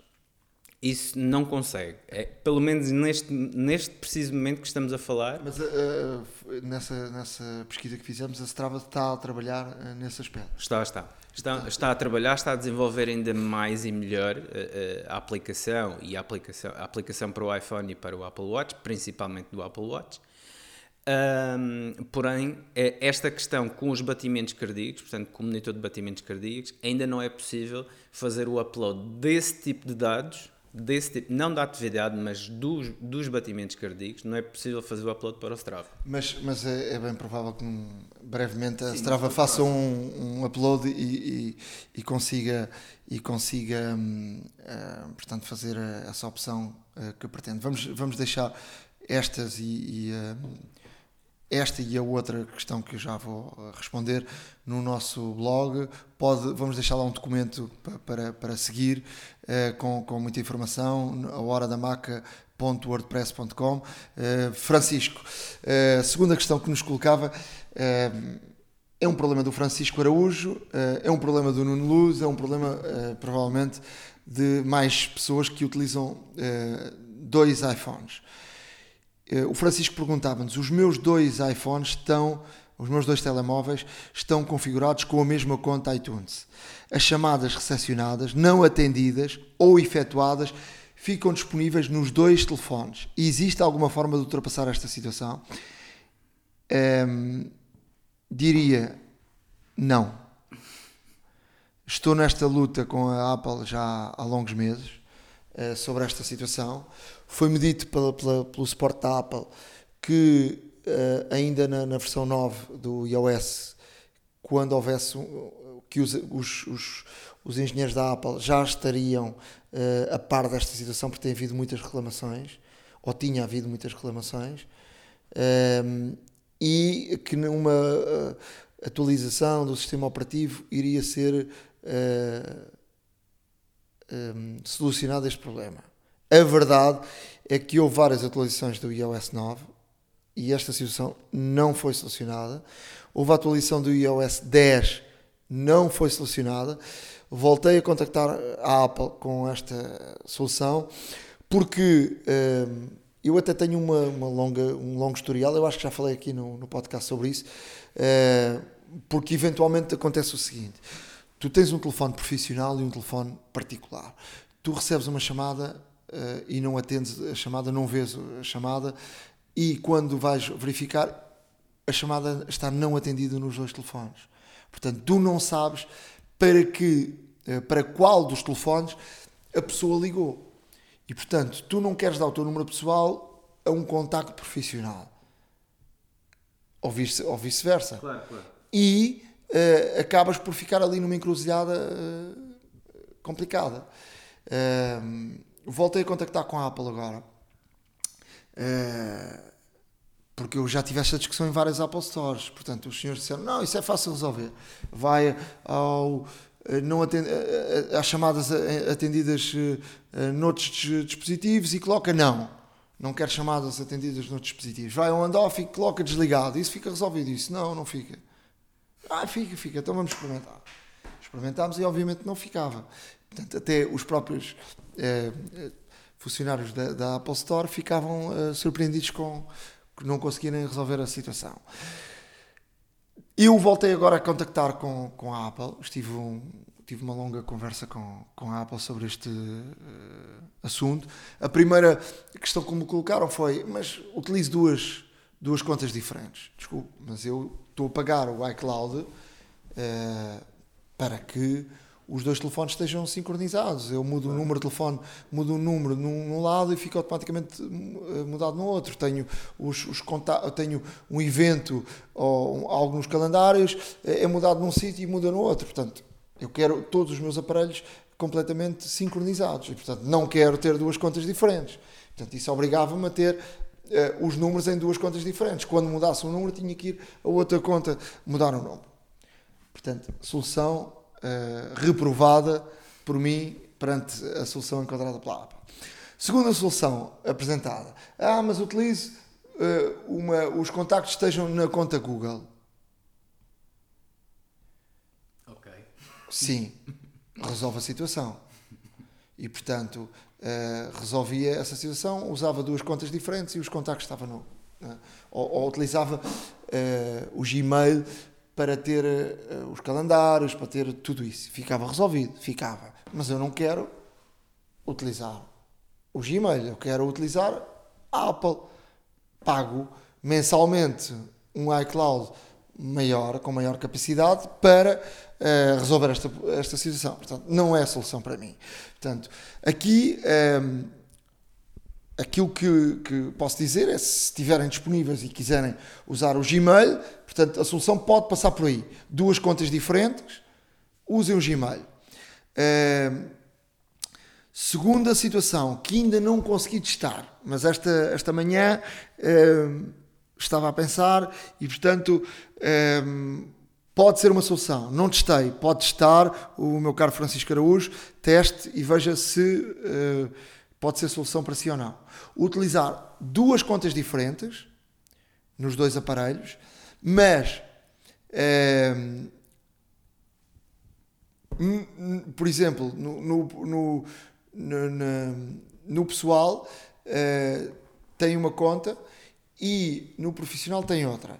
Mas depois no pessoal eh, introduza a outra conta de e-mail eh, como se fosse uma segunda conta de e-mail eh, com, a, com, a, com a conta que está associada ao profissional. E,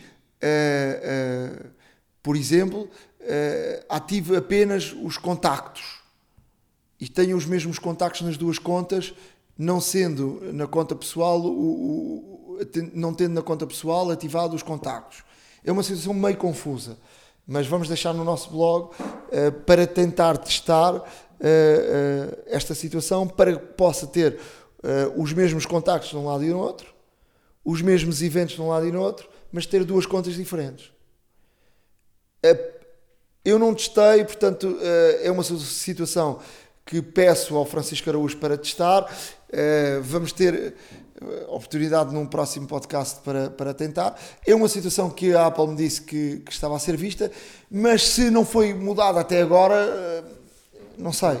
Eh, se, se irá ser mudada, se houver muitas queixas, provavelmente pode ser eh, mudada. Mas é uma situação muito, muito eh, aborrecida.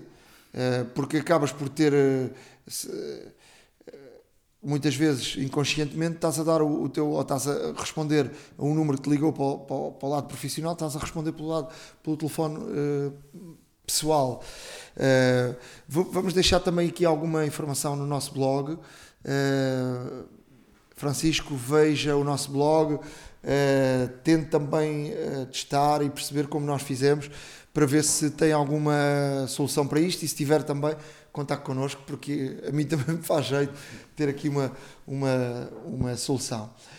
Quanto dicas e, e truques, ou truques e dicas, uh, Ricardo, o que é que nos traz? Olha, Nuno, eu trago aqui dicas para quem transita de PC para Mac. Ora, todos nós sabemos que cada vez mais existem pessoas a, a, a transitar de Windows para Mac.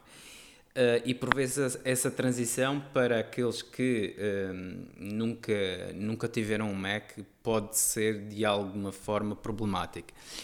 E então, uh, eu vou deixar aqui umas, umas dicas que, que são relativamente um, simples, mas que são pertinentes para, para quem se está a iniciar em equipamentos da marca. Por exemplo, como usar o botão direito do rato em Mac. Uh, portanto, muitas das vezes o, o, temos sempre um outro menu de contexto com o botão direito uh, em Windows e, e, em Mac, e em Mac nativamente não. Mas é possível realmente fazer essa situação. Ou seja, se formos, por exemplo, às preferências de sistema, trackpad, no caso do, dos portáteis, e, e carregarmos, neste caso, na opção de hum, ativar o clique secundário, automaticamente podemos, podemos uh, fazer o tap com, com os dois dedos. Portanto, eu utilizo essa opção. Utilizar, utilizar os dois dedos no trackpad e abre-nos, neste caso, o menu de contexto que é semelhante ao, ao botão direito de, Windows. Obviamente, para quem tem um rato, um Magic Mouse, por exemplo, ou um Mighty Mouse, inclusive, também uh, faz exatamente a mesma coisa, com a única diferença que tem que ir às preferências de sistema, escolher rato e ativar na mesma o clique secundário. Eu dizia que utilizo, mas utilizava. Como sabes, a, a minha mulher levou-me levou-me o MacBook Air. Olha, outra dica é hum, como abrir fecheiros de PC. Ou seja, uh, praticamente todos os fecheiros que temos no, no, no, no, nosso computador, seja a nível de multimédia, podemos abri-los diretamente em Mac. Ou seja, tudo o que sejas uh, JPEGs, MP3, Moves, AVIs, etc um, e pode abrir diretamente em Mac porque uh, são nativos estes formatos e pode abrir à vontade. Um, há, uma, há uma exceção que é o formato WMV, que é exclusivo Windows, uh, mas para isso pode, pode uh, resolver fazendo o download gratuito da aplicação VLC Media Player. É uma aplicação que é extraordinariamente boa, é muito flexível, é, é leve para o sistema Além disso, tem, tem uma série de funcionalidades também, que já aqui falámos, com integração com outros, com outros, com outros equipamentos. E, e, é uma solução para, por exemplo, para quem passa toda a sua biblioteca de vídeos e tem alguns WMVs que não leem, não nativamente em Mac, o VLC Player é uma excelente opção. Deixa-me só meter aí uma colherada, uh, dizer, por exemplo, quem utiliza uh, discos externos uh, para usá-los em, em, Mac e, e PC, uh, convém ser formatados em exFAT. Portanto, quando, quando uh, vão utilidades do sistema, depois uh, discos, depois no disco formatar o disco em exFAT. O que é que faz o exFAT? O exFAT funciona uh, desde. Dá-me lá agora aqui uma ajuda. É uma formatação universal. Sim, mas, mas, mas só funciona. Por exemplo, se tiveres um Windows. 98, não, como é que chama o outro a seguir? 98 SE, ou Millennium, ou, ou 2000, inclusive, ou Esse, XP. Ou XP, XP, portanto, vê lá onde é que eu, onde é que eu já ia. Quem, por exemplo, tiver o, o XP não vai funcionar. Portanto, só vai funcionar do XP para cima. E, portanto, também só vai funcionar nas, uh, no, no, no, sistema do Mac também já de algumas gerações, mas uh, mas é, é, a solução, a melhor solução para, para ter fecheiros num lado e no outro Sim, e portanto uh, exFAT. Sem dúvida, e, e, o mesmo se aplica às pendrives, ou seja, se por acaso vai utilizar um disco como a pendrive, ou seja, que suporte for, que uh, amovível, que neste caso uh, seja uh, ou pode ter a necessidade de trabalhar em ambos os sistemas operativos, uh, aquilo que o Nuno disse bem é, é, um facto, ou seja, o melhor mesmo é logo de início agarrar no disco, se já tiver conteúdo no disco, grave primeiro e formate o disco. Pois, senão vai à vida. Exatamente, formate o disco e formate em exFAT, e ao formatar em exFAT, depois pode passar novamente a informação que lá tinha. O exFAT é, é, é lido por qualquer sistema operativo, é uma formatação universal, já que foi dito, e, e portanto tem, tem também mais esta opção de compatibilidade. Outra dica é como desligar, pôr em pausa e terminar a sessão no Mac. Ora, uh, o Windows até o Windows 8 era muito fácil fazer isto, mas desde que apareceu o Windows 8 com aqueles mosaicos, tornou-se um pouco mais complicado. Depois perdeu o botão Start e agora volta o botão Start, etc. Uh, eh, no Mac não podia ser mais fácil, ou seja, uh, no canto superior esquerdo temos o logo da maçã. Se clicarmos lá, aparece logo estas opções, ou seja, podemos uh, desligar, podemos pôr em, pôr em pausa, o sleep, neste caso, e até podemos fazer logout. Portanto, é extremamente fácil para Mac para quem tem esta questão, eh, portanto, a questão fica automaticamente resolvida. Uh, por exemplo, encontrar um programa que necessitamos no Mac. Uh, no, Windows, no Windows temos que ir uh, painel control, programas, etc. Não sei quê. No Mac basta ir à lupa, ao spotlight. Portanto, está localizado normalmente no canto superior direito. Carregamos no ícone da lupa e simplesmente digitamos o nome da aplicação que queremos procurar ou abrir aplicação, documento, tudo o que quiser. Tudo, tudo, tudo. É uma maneira, há um shortcut hum, que é maçã uh, e a barra de espaço Exatamente. e ele abre automaticamente. Exatamente. Uh, os, ou seja, quem, quem está habituado a atalhos de teclado, comando, é? Exato, para quem está habituado a atalhos de teclado, ótimo. Para quem não está uh, habituado, vai com o rato à lupa e procura pela aplicação que deseja. É extremamente simples. Tem, outra, tem outras formas, por exemplo, ir ao Launchpad Launchpad é um círculo com um foguetão que está na, na dock, normalmente mais encostado ao lado esquerdo, eh, que também lá encontra todas as, as aplicações que estão instaladas no Mac e, e, e pode então selecionar aquela que deseja. Para desinstalar o programa no Mac, não é não é, digamos, muito hum, não é muito fácil, ou seja, a maior parte das pessoas julga que é apenas pegar no ícone do programa, vamos aos programas, portanto, procuramos no Spotlight, encontramos o programa e arrastamos para o lixo. Na maior parte das situações até funciona. Na maior parte das, das situações funciona. Agora, Mas muitas vezes fica lá, fica lá rastro, não é? E depois vai, ao longo dos anos, uh, vai criar uh, problemas no computador, vai ficar mais lento, vai, vai deixar lixo, não é? Exatamente, ou seja, e existe uma solução para isso. A solução, neste caso, é instalar uma pequena aplicação gratuita que é o App Cleaner. A-P-P-C-L-E-A-N-E-R. Vamos deixar também no nosso blog. Esta aplicação é fabulosa porque, eh, além de ser muito pequenina, instala-se no computador quando queremos desinstalar uma, uma aplicação, ab abrimos essa aplicação, selecionamos a aplicação e ela retira tudo e qualquer fecheiro relativamente a essa, a essa, a essa aplicação e aí temos a certeza automaticamente que a mesma está um, completamente desinstalada. Não se esqueçam que um, para quem, para quem quer eh, experimentar puxar o ícone da aplicação para o lixo, não se esqueçam que as aplicações que estão na dock são só atalhos. Ou seja, os ícones que estão na dock são atalhos. Retirar esse ícone e pô-lo na lixeira simplesmente apaga o atalho da aplicação e não a aplicação. Uh, por exemplo, uh, como, como fechar, maximizar e minimizar janelas no Mac. Ora bem, todos nós tínhamos o, o Windows, uh, em Windows tínhamos o, aqueles controles de maximizar, fechar e minimizar à nossa direita, na, uh, em Mac é à esquerda. Portanto, funciona como um semáforo, tem o vermelho, o amarelo e o verde, em que o amarelo é minimizar, o vermelho é fechar e o verde é maximizar. Uh, também podemos sair facilmente de, de uma aplicação utilizando um atalho que é o Command Key comando Q, Q de quit, portanto, fecha automaticamente, um, fecha automaticamente a, a, aplicação que estamos a funcionar. Portanto, é, é, extremamente simples também. Se fizermos o comando W, por exemplo, na, na se tivermos, se tivermos, por exemplo, cinco documentos abertos no Word ou tivermos uh, uh, várias tabs no, no, no Safari, Command W faz com que feche apenas essa que está aberta. Sim, a atual, exatamente. Um, uma, uma, coisa que era muito, muito, muito, muito frequente em Windows, que é fazer Ctrl Alt Del. Em Mac não é tão frequente, mas também existe essa opção. Uh, normalmente, o que é que, em vez de Ctrl Alt Del, fazemos Command Alt Escape. Alt Option, portanto, é a tecla que está no, no, no teclado ao lado do Command, é, é, portanto é Command Alt uh, Command Alt Escape e abre uma, uma, uma janela de diálogo onde uh, podemos fazer o force quit. O force quit é forçar uma, uma aplicação uh, a fechar. Neste caso, abre-nos a janela de diálogo, escolhemos a aplicação que queremos e carregamos em forçar a saída.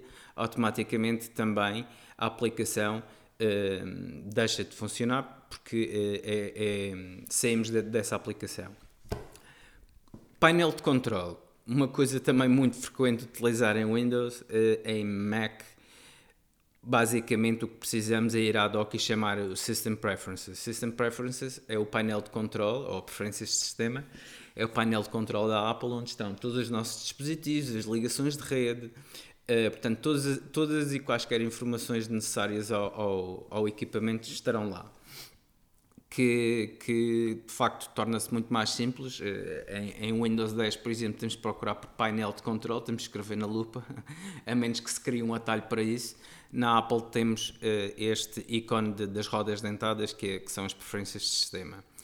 Podemos também, uh, outra coisa que normalmente fazemos em Windows, até mesmo para fazer novas contas ou contas diferentes para cada utilizador, também é fácil. Vamos a, a preferências de sistema uh, utilizadores e grupos, carregamos no, no cadeado que se encontra no lado direito, que é para podermos editar e fazer novas contas. Criamos uma conta, atribuímos uma password e está feito. É tão simples quanto isto. E obviamente podemos dar também, uh, neste caso, preferências de administrador ou apenas de utilizador. Uh, por último, e já para fechar, esta lista de dicas já um pouco extensa, um, como alterar as aplicações. Nada mais fácil. Command Tab. Command Tab permite-nos alterar ou saltar, saltar entre as aplicações até encontrarmos aquela que queremos facilmente, sem utilizar o rato, sem utilizar o trackpad. Para quem está a digitar e precisa rapidamente de, de, de, de por exemplo, de copiar um, um alguma parte de um texto que está num, numa outra aplicação ou noutro, ou noutro documento, fazemos Command Tab e automaticamente temos todas as, todas as, as aplicações que estão abertas e escolhemos facilmente aquela que queremos. E isto, isto, este, este shortcut até funciona no, no iPad Pro com o é teclado. Portanto, Também funciona no, no iOS com, com, o teclado. Como, como esta lista já vai longa, vou apenas deixar aqui uma, uma dica para iOS. Um, quem, a Apple lançou uh, recentemente uma, uma aplicação nativa uh, chamada News, onde congrega as notícias uh, conforme os temas que nós desejarmos. Um, isso não está disponível ainda em Portugal e em outros mercados, mas está disponível, por exemplo, nos Estados Unidos ou em Inglaterra. como é que fazemos para termos acesso ao News? Um, é simples. Um, basta irmos às definições. nas definições ao geral, eh, do geral vamos à região e na região vamos mudar de região. Ou seja, a região onde nós estamos é o país onde, onde nos encontramos, não é? Neste caso Portugal, ou se estiverem a ouvir no Brasil é Brasil, um, ehm, se estiverem outro país será outro país, mas aí optamos por colocar ou Inglaterra ou Estados Unidos e ele automaticamente vai aparecer, faz com que apareça a aplicação News e possamos começar a usá-la a partir eh, daí. Portanto, é uma, é uma opção. Ele fará com que a loja também depois mude e depois tenhamos que andar ali a mudar de loja constantemente cada vez que quisermos atualizar as aplicações e, e procurar uma nova, uma nova aplicação. Mas pronto, não podemos ter o melhor de dois mundos e apenas temos um. Fruta da época. Volto a encontrar o Pedro Aniceto aqui na Fruta da Época para falarmos uh, de aniversários. Uh, na Keynote, acho que praticamente ninguém deu por isso nestes últimos, nestas últimas semanas, mas na Keynote foi chamada a atenção, fez 25 anos da apresentação do primeiro portátil da Apple. Mais importante que isso, vamos, vamos só fazer aqui um ponto de situação. Já passaram 5 anos sobre a morte do Steve Jobs. Eu tinha, tive no, no segundo ano a possibilidade de falar com o então Presidente da Câmara, António Costa, sobre, atual Primeiro-Ministro, sobre a possibilidade de, uh, em Lisboa, ser atribuída uma, um nome de rua a Steve Jobs. Ele é utilizador iPhone e até até foi com alguma bonomia que trocamos algumas ideias sobre isto, mas havia uma questão que era, que era importante. A Câmara tem uma regra uh, que já quebrou uh, de atribuir, uh, de considerar a atribuição de nomes de rua a pessoas que tenham falecido há mais de 5 anos. Okay? E eu, na altura, até concordei, acho que é uma, é uma forma de ter alguma distância sobre. para não reagirmos a quente nestas, nestas coisas. E disse isso. É, há menos de 5 anos, querias dizer. Sim, uh, desculpa, exato, há, há menos de 5. Uh, e a ideia foi criar uma pequena comissão de honra de alguém, de pessoas que pudessem, que quisessem encabeçar uma lista uh, de, de, figuras da sociedade portuguesa, figuras relevantes da sociedade portuguesa.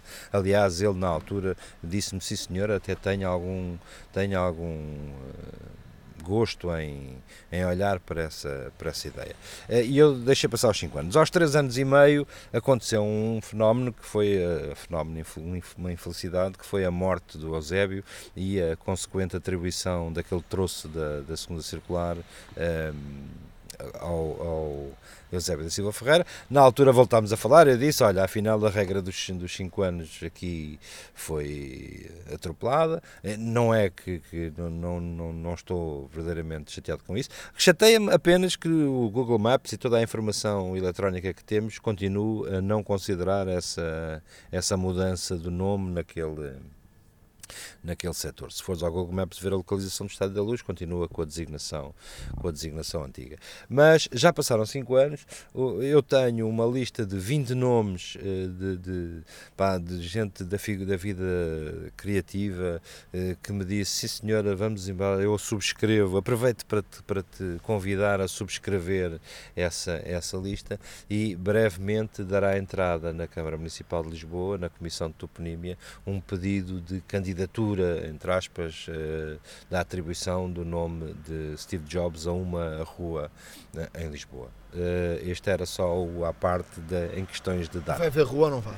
Não sei, é, vamos lá ver. O, o, a, o, o dossiê que eu faço não, não atira apenas com uma lista de pessoas, era aquilo que, que, qualquer um de nós poderia fazer. Uh, não, não vou uh, escrever uma biografia do, do, da obra do homem, mas uh, penso que em três ou quatro páginas se consegue resumir a importância de, de não quero de maneira nenhuma comparar atribuições de nomes de outras figuras da, da, vida, da vida portuguesa. Ainda ontem mesmo uh, faleceu para mim um, um gênio uh, chamado João Lobo Antunes, que é um homem que, que, não, que não tenho qualquer dúvida que se houvesse uma candidatura hoje de atribuição que o mereceria uh, completamente. Não, não, não, existe na, na, não existe uma grande tradição de, de atribuição de nomes estrangeiros a, a, a, ruas de Lisboa, que pode de alguma maneira. Lembro-me como quando andei a fazer as primeiras as primeiras eh, investigações sobre o tema existem poucas a primeira das quais foi a rua Washington que homenageia que homenageia o político Portanto, eh, a candidatura entrará e seguirá o seu trâmite normal. É um, é um processo que não precisa de ser muito mediatizado, não precisa de ter uma, uma lista de assinaturas. Tu, Nuno, podes chegar lá e dizer eu gostava de submeter esta candidatura. Portanto, uma coisa individual, sem qualquer, sem qualquer mediatismo. Aqui eu junto-lhe um nome, esta comissão de honra, pá, que inclui figuras gradíssimas da vida artística, musical, criativa, eh, jornalística, o que tu queiras, todas as áreas da, da, todas as áreas da sociedade portuguesa, de pessoas que eu, que eu sei que, é, que, são utilizadores e fãs e a quem disse, olha, eu gostava que fizessem parte desta lista, não vos dou trabalho nenhum, é apenas que me concedam a autorização da inclusão do vosso nome e não tive nenhuma, nenhuma nega e estamos a falar de, dos, dos maiores nomes da, da sociedade portuguesa. Portanto, se a tua pergunta é se vamos ter rua ou não, isso é algo que a Câmara e, a sua Comissão de Toponímia decidirá quando tiverem que decidir. Em relação ao ao portátil e aos 25 anos, eu, eu, eu, quando vi aquela keynote, eu tinha isso presente. Eu, eu, sou um maníaco de datas, portanto, eu tenho alertas para tudo e mais alguma coisa. Como bem sabes, que de vez em quando recordo de, de, de alguns aniversários que, que vão acontecendo. que viagem, é? 25 anos foi ontem. Uh, eu não sei qual foi o teu primeiro portátil. Confessa, não foi um Blackberry? Porque Blackberry não, não, não foi um. Provavelmente foi um Sony. Um Sony? Um It's a Sony? Sim. Do tempo do arquiteto? Foi, provavelmente foi um Sony, já não me lembro exatamente a marca. Não interessa. Uh, o modelo, mas. Possivelmente terás sido feliz com ele uh, há 25 anos ou há, não, não, há, não, menos? Não, muito menos. Uh, tem sido uma viagem tremenda porque eu usei portáteis não eram portáteis, nós chamávamos simpaticamente os arrastáveis, porque aquilo tinha pouco de, tinha pouco de portátil. E éramos, à nossa maneira, felizes. E se algum dia, há 25 anos, me tivesses dito daqui a 20 anos tu vais ter uma máquina nos joelhos que vai suplantar e que vai fazer esquecer o teu desktop, eu dizia: Tu és é maluco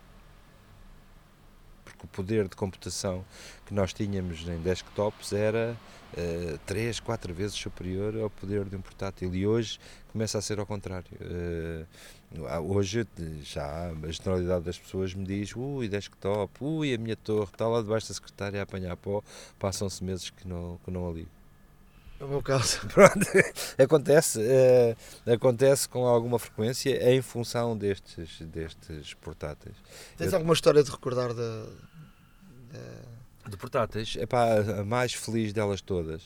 Uh, há um tipo que me telefona e diz: Eu tenho uma empresa de reciclagem de plásticos e tenho aqui umas coisas que gostava de te mostrar. E eu disse: Mas plásticos, uh, plásticos de quê? De, de, computadores. Tenho aqui uns computadores antigos que tu gostava que tu, tu visses. E chego lá um, e encontro três computadores que iam ser despedaçados por uma máquina que tem uns dentes e que reduz aquele plástico todo a, a pedacinhos. Encontro três protótipos de uma só assentada, há três protótipos que chegam à, à, reciclagem em 2000 e já tem uns anitos esta história, em 2008 e que, que eu digo pela tua rica saúde, tu não deites isso para fora. Nada daquilo está funcional, mas são protótipos Apple marcados como protótipos que que ainda foram salvos da lixeira e que estão armazenados em minha casa à espera. De... Já tive várias ofertas de compra, nomeadamente colecionadores de protótipos uh, estrangeiros.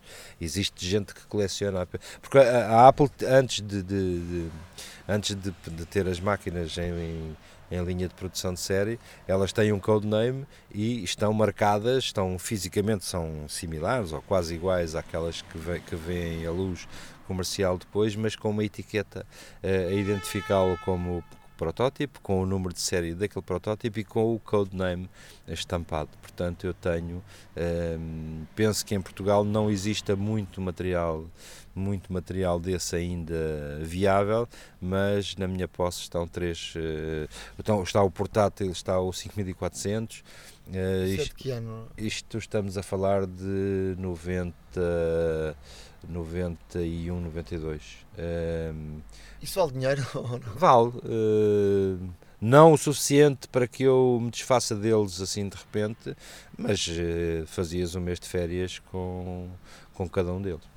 É, no outro dia fomos visitar o Celso e quando subimos a escada estava lá um presente do meu amigo Pedro Aniceto. Exato, eu, eu, tenho, eu tenho demasiado material antigo. Um, o Celso coleciona eh, hardware antigo e eu uh, fiz questão de, na, no CodeBeats de há 3, 4 anos, uh, lhe oferecer uma máquina dos anos 80 em, em 0 km. Ele tirou-a da caixa, foi ele. Eu fiz questão de não a abrir até lhe oferecer, porque era um Dragon, perdão, um Atari 800XL de 88 penso eu, ou de 88 ou de 89, uh, eh, nova na caixa para ele ter o prazer de fazer o unboxing de 20 anos depois de um computador que é risível, que na caixa diz agora com 8K de RAM uh, e que, que eu sei que lhe deu um gozo tremendo porque é um regresso ao passado uh, brutal. Esta semana também fez 15 anos do lançamento do iPod. Uh, e aí é algo mais recente, mais está na nossa memória, mas foi algo que de facto mudou uh, radicalmente uh, a forma de ouvir música e depois acaba por ser o grande influenciador, influenciador da mudança dos telemóveis. Eu contei esta história centenas de vezes já. À semelhança de. Eu sou o tipo que não acreditava que os YouTube fossem alguém em, em 80 e, 82, 84, quando conheci o YouTube a primeira vez. Um, disse, a propósito de um Fediver, alguém queria levar-me, arrastar-me para um concerto em Vilar de Mouros e eu disse, não, o 2, quem são esses gajos, o 2? Um, daqui a seis meses ninguém se vai lembrar desses gajos. E o meu amigo Francisco, uh, o Francisco Rebelo, que vocês conhecem dos Orelha Negra e dos Colip Noise, que era um grande fã, disse: Não, pá, estes gajos são muito bons. E eu disse: Não, daqui a seis meses ninguém sabe quem são os U2. Portanto, essa frase assassina ficou uh, na memória das pessoas que ouviram na altura e ainda hoje me gozam a perguntar: Então, queres ir ver um concerto dos U2? Vem agora a Portugal e tal. E brincam comigo. E aconteceu exatamente o mesmo com o iPod. Eu não, fruto da, da, minha ignorância e desconhecimento, quando o iPod me surge, antes do, das poucos equipamentos Apple que me surgiram em cima da mesa antes do lançamento, uh, e que me disseram, está uh, aqui uma coisa para está aqui uma coisa para tu veres, uh, eu olhei para aquilo e disse, o que é isto?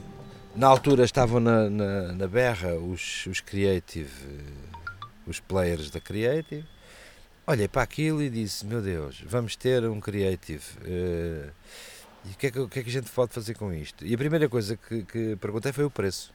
Né? E fiquei escandalizado que estava, na altura, Mac Only, um disco, uh, era um disco com ecrã, como ele chamava, 120 mil escudos. E eu disse: Está, está tudo louco quem é que vai comprar? Quem é que vai comprar um disco rígido externo uh, por 120 mil tem um ecrã 120 contos, 120 contos toca, toca música e tal aos escutadores e disse está, está completamente louco. Mas uh, o, meu, o meu ceticismo em relação àquilo foi tão grande que Uh, a seguir eu tive que tomar medidas porque de repente alguém diz façam um forecast de encomenda deste, deste equipamento e, fazer o forecast de uma coisa que tu nunca vendeste e que é absolutamente nova na, na praça tem nuances eh, de mistério, que é gestor de produto leva sempre na cabeça. Se encomendou a mais, o patrão diz-lhe: Você é louco, tem as prateleiras carregadas disto e veja-se despacha. Se, se encomendaste a menos, ficas com clientes insatisfeitos. Portanto, nunca há, é preso por ter cão e preso por não ter. E falei com a maior parte dos gestores de produto europeus da minha da minha área geográfica e estava tudo na mesma situação. Epá, não faço ideia o que, é que, o que quanto é que vamos encomendar. Portanto, uh, nós guiávamos um pouco pelos países com a mesma população e com o mesmo mercado para calcular números de encomendas. Na altura falei com a Polónia e a Polónia disse: pá, vou encomendar 100. Eu disse: pá, 100 também me parece, também me parece pouco. Então vá lá, 150. Damos ali até chegar ao número, uh, até chegar ao número da encomenda inicial. A encomenda, a encomenda inicial veio, aquilo correu mais ou menos normal, os, os die-hard fãs compraram eh, os tinham a comprar, na altura não havia presença de iPods em grandes superfícies, nem, nem era, era, era uma novidade, uh, a coisa correu. Correu e internamente uh, percebeu-se que, uh, aquilo estava muito aquém, de, de, muito aquém das expectativas quando circulou um mail enviado aos uh, product managers do produto, enviado pelo próprio, pelo próprio Jobs, que dizia basicamente vocês têm na mão o futuro desta empresa e aparentemente não estão a, a dar por isso, não, não percebem que isto vai ser o, o core de uma coisa muito grande. E reparem, nenhum, nenhum de nós sabia, nenhum de nós sabia que o iTunes já era, já era um fundamental em termos uh, Mac, mas não existia para o resto do mundo.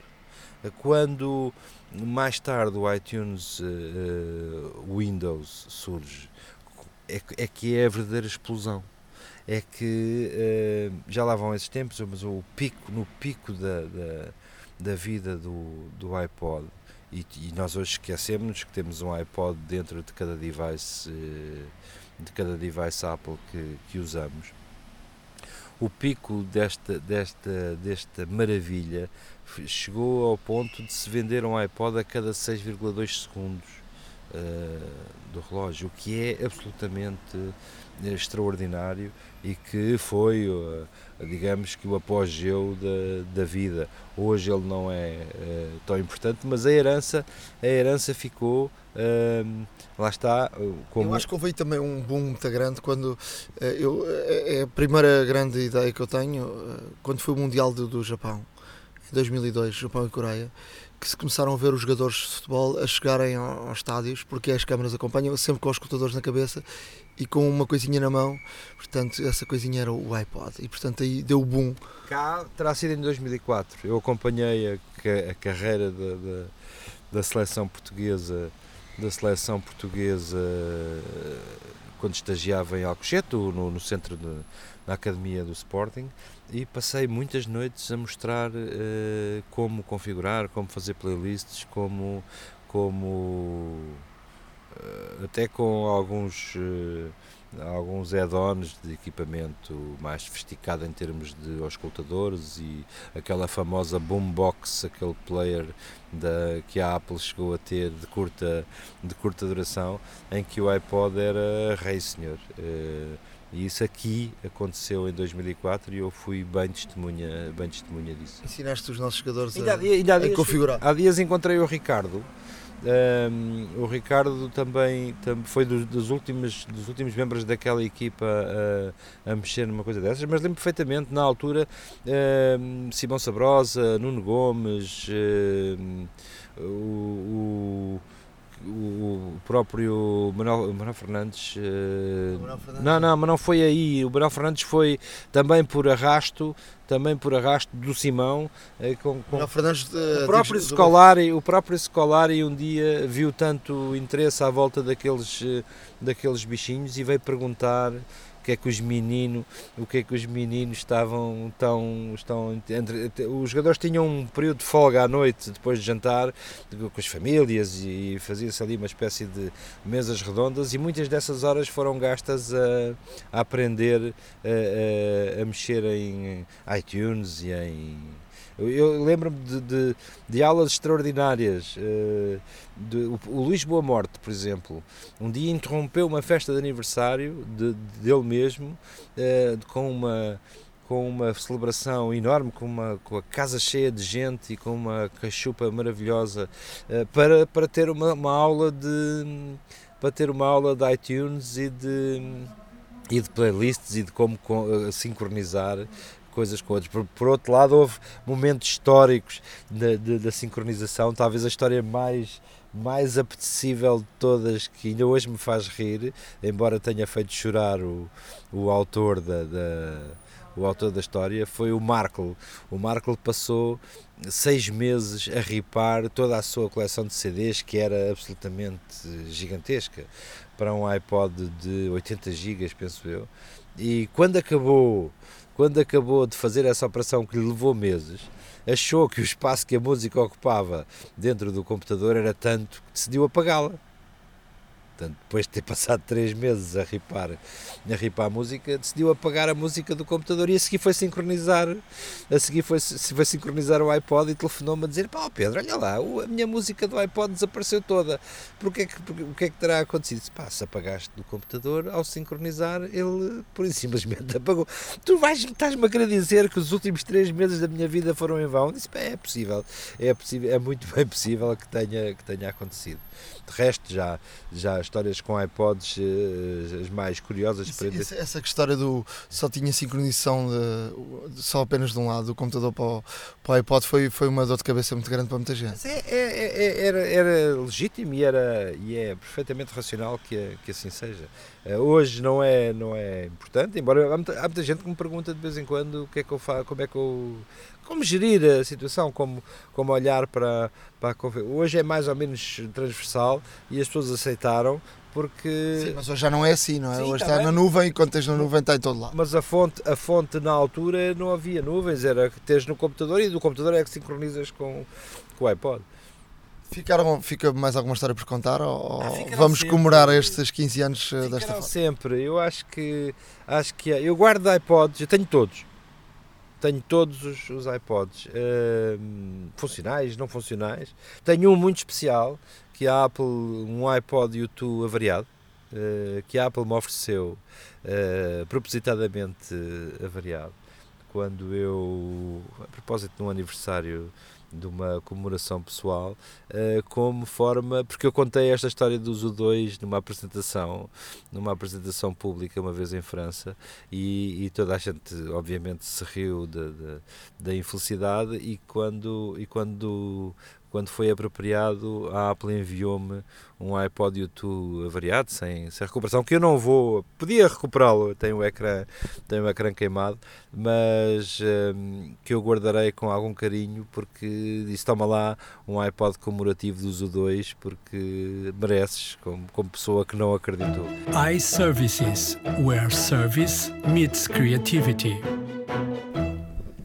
Por hoje é tudo. eh, espero que tenham gostado deste podcast, um bocadinho mais longo do que o, o normal. Ehm, já sabe que nos pode acompanhar no nosso blog, ahoradamaca.wordpress.com. Ehm, nas redes sociais estamos lá. Estamos sim, estamos em twitter.com barra hora underscore da underscore maca e estamos também em facebook.com barra hora da maca. E também estamos agora no Cucu. E, e estaremos no Cucu muito em breve. Não, estamos, já estamos. Já estamos, já estamos no Cucu, eh, portanto eh, façam, eh, sigam-nos no Cucu. Lá está. Isto é esquisito dizer, mas pronto. Ahm, mas pronto, acompanhem-nos, acompanhem-nos nesta rede social eh, que promete dar cartas e promete realmente, como o Nuno disse bem, fazer comichão às, às, às grandes que andam por aí. Mas vamos apoiar o que é nacional e é bom. E, e como tal, com todo o gosto, eh, também fazemos parte desta comunidade. Uh, estamos também presentes em SoundCloud, em www.soundcloud.com barra hora underscore da underscore maca. E, obviamente, não se esqueçam de nos enviar eh, as vossas críticas, sugestões e todos os temas que... E as perguntas, não é? Como fez o Francisco as Araújo. perguntas, como, como foi com o caso do Francisco, uh, para o nosso e-mail horadamaca.gmail.com E recebemos também muitas, eh, ehm, eh, muitos e-mails também.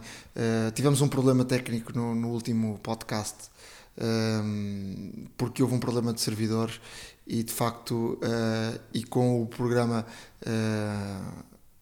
a ser editado à sexta-feira foi um problema complicado, só se conseguiu resolver segunda-feira e portanto eh, só aparecia um minuto e pouco do podcast e, esta parte da despedida. Eh, por isso pedimos desculpa, mas eh, de facto foi só conseguimos resolver um com, com dois dias de, de- de diferença. Mas pronto, conseguimos resolver, isso é o mais importante. Um forte abraço, estejam por aí a acompanhar-nos, porque estaremos sempre cá com mais e melhor informação sobre este mundo Apple. Obrigado a todos, obrigado por nos ouvirem, um grande abraço. A hora da maçã e não só.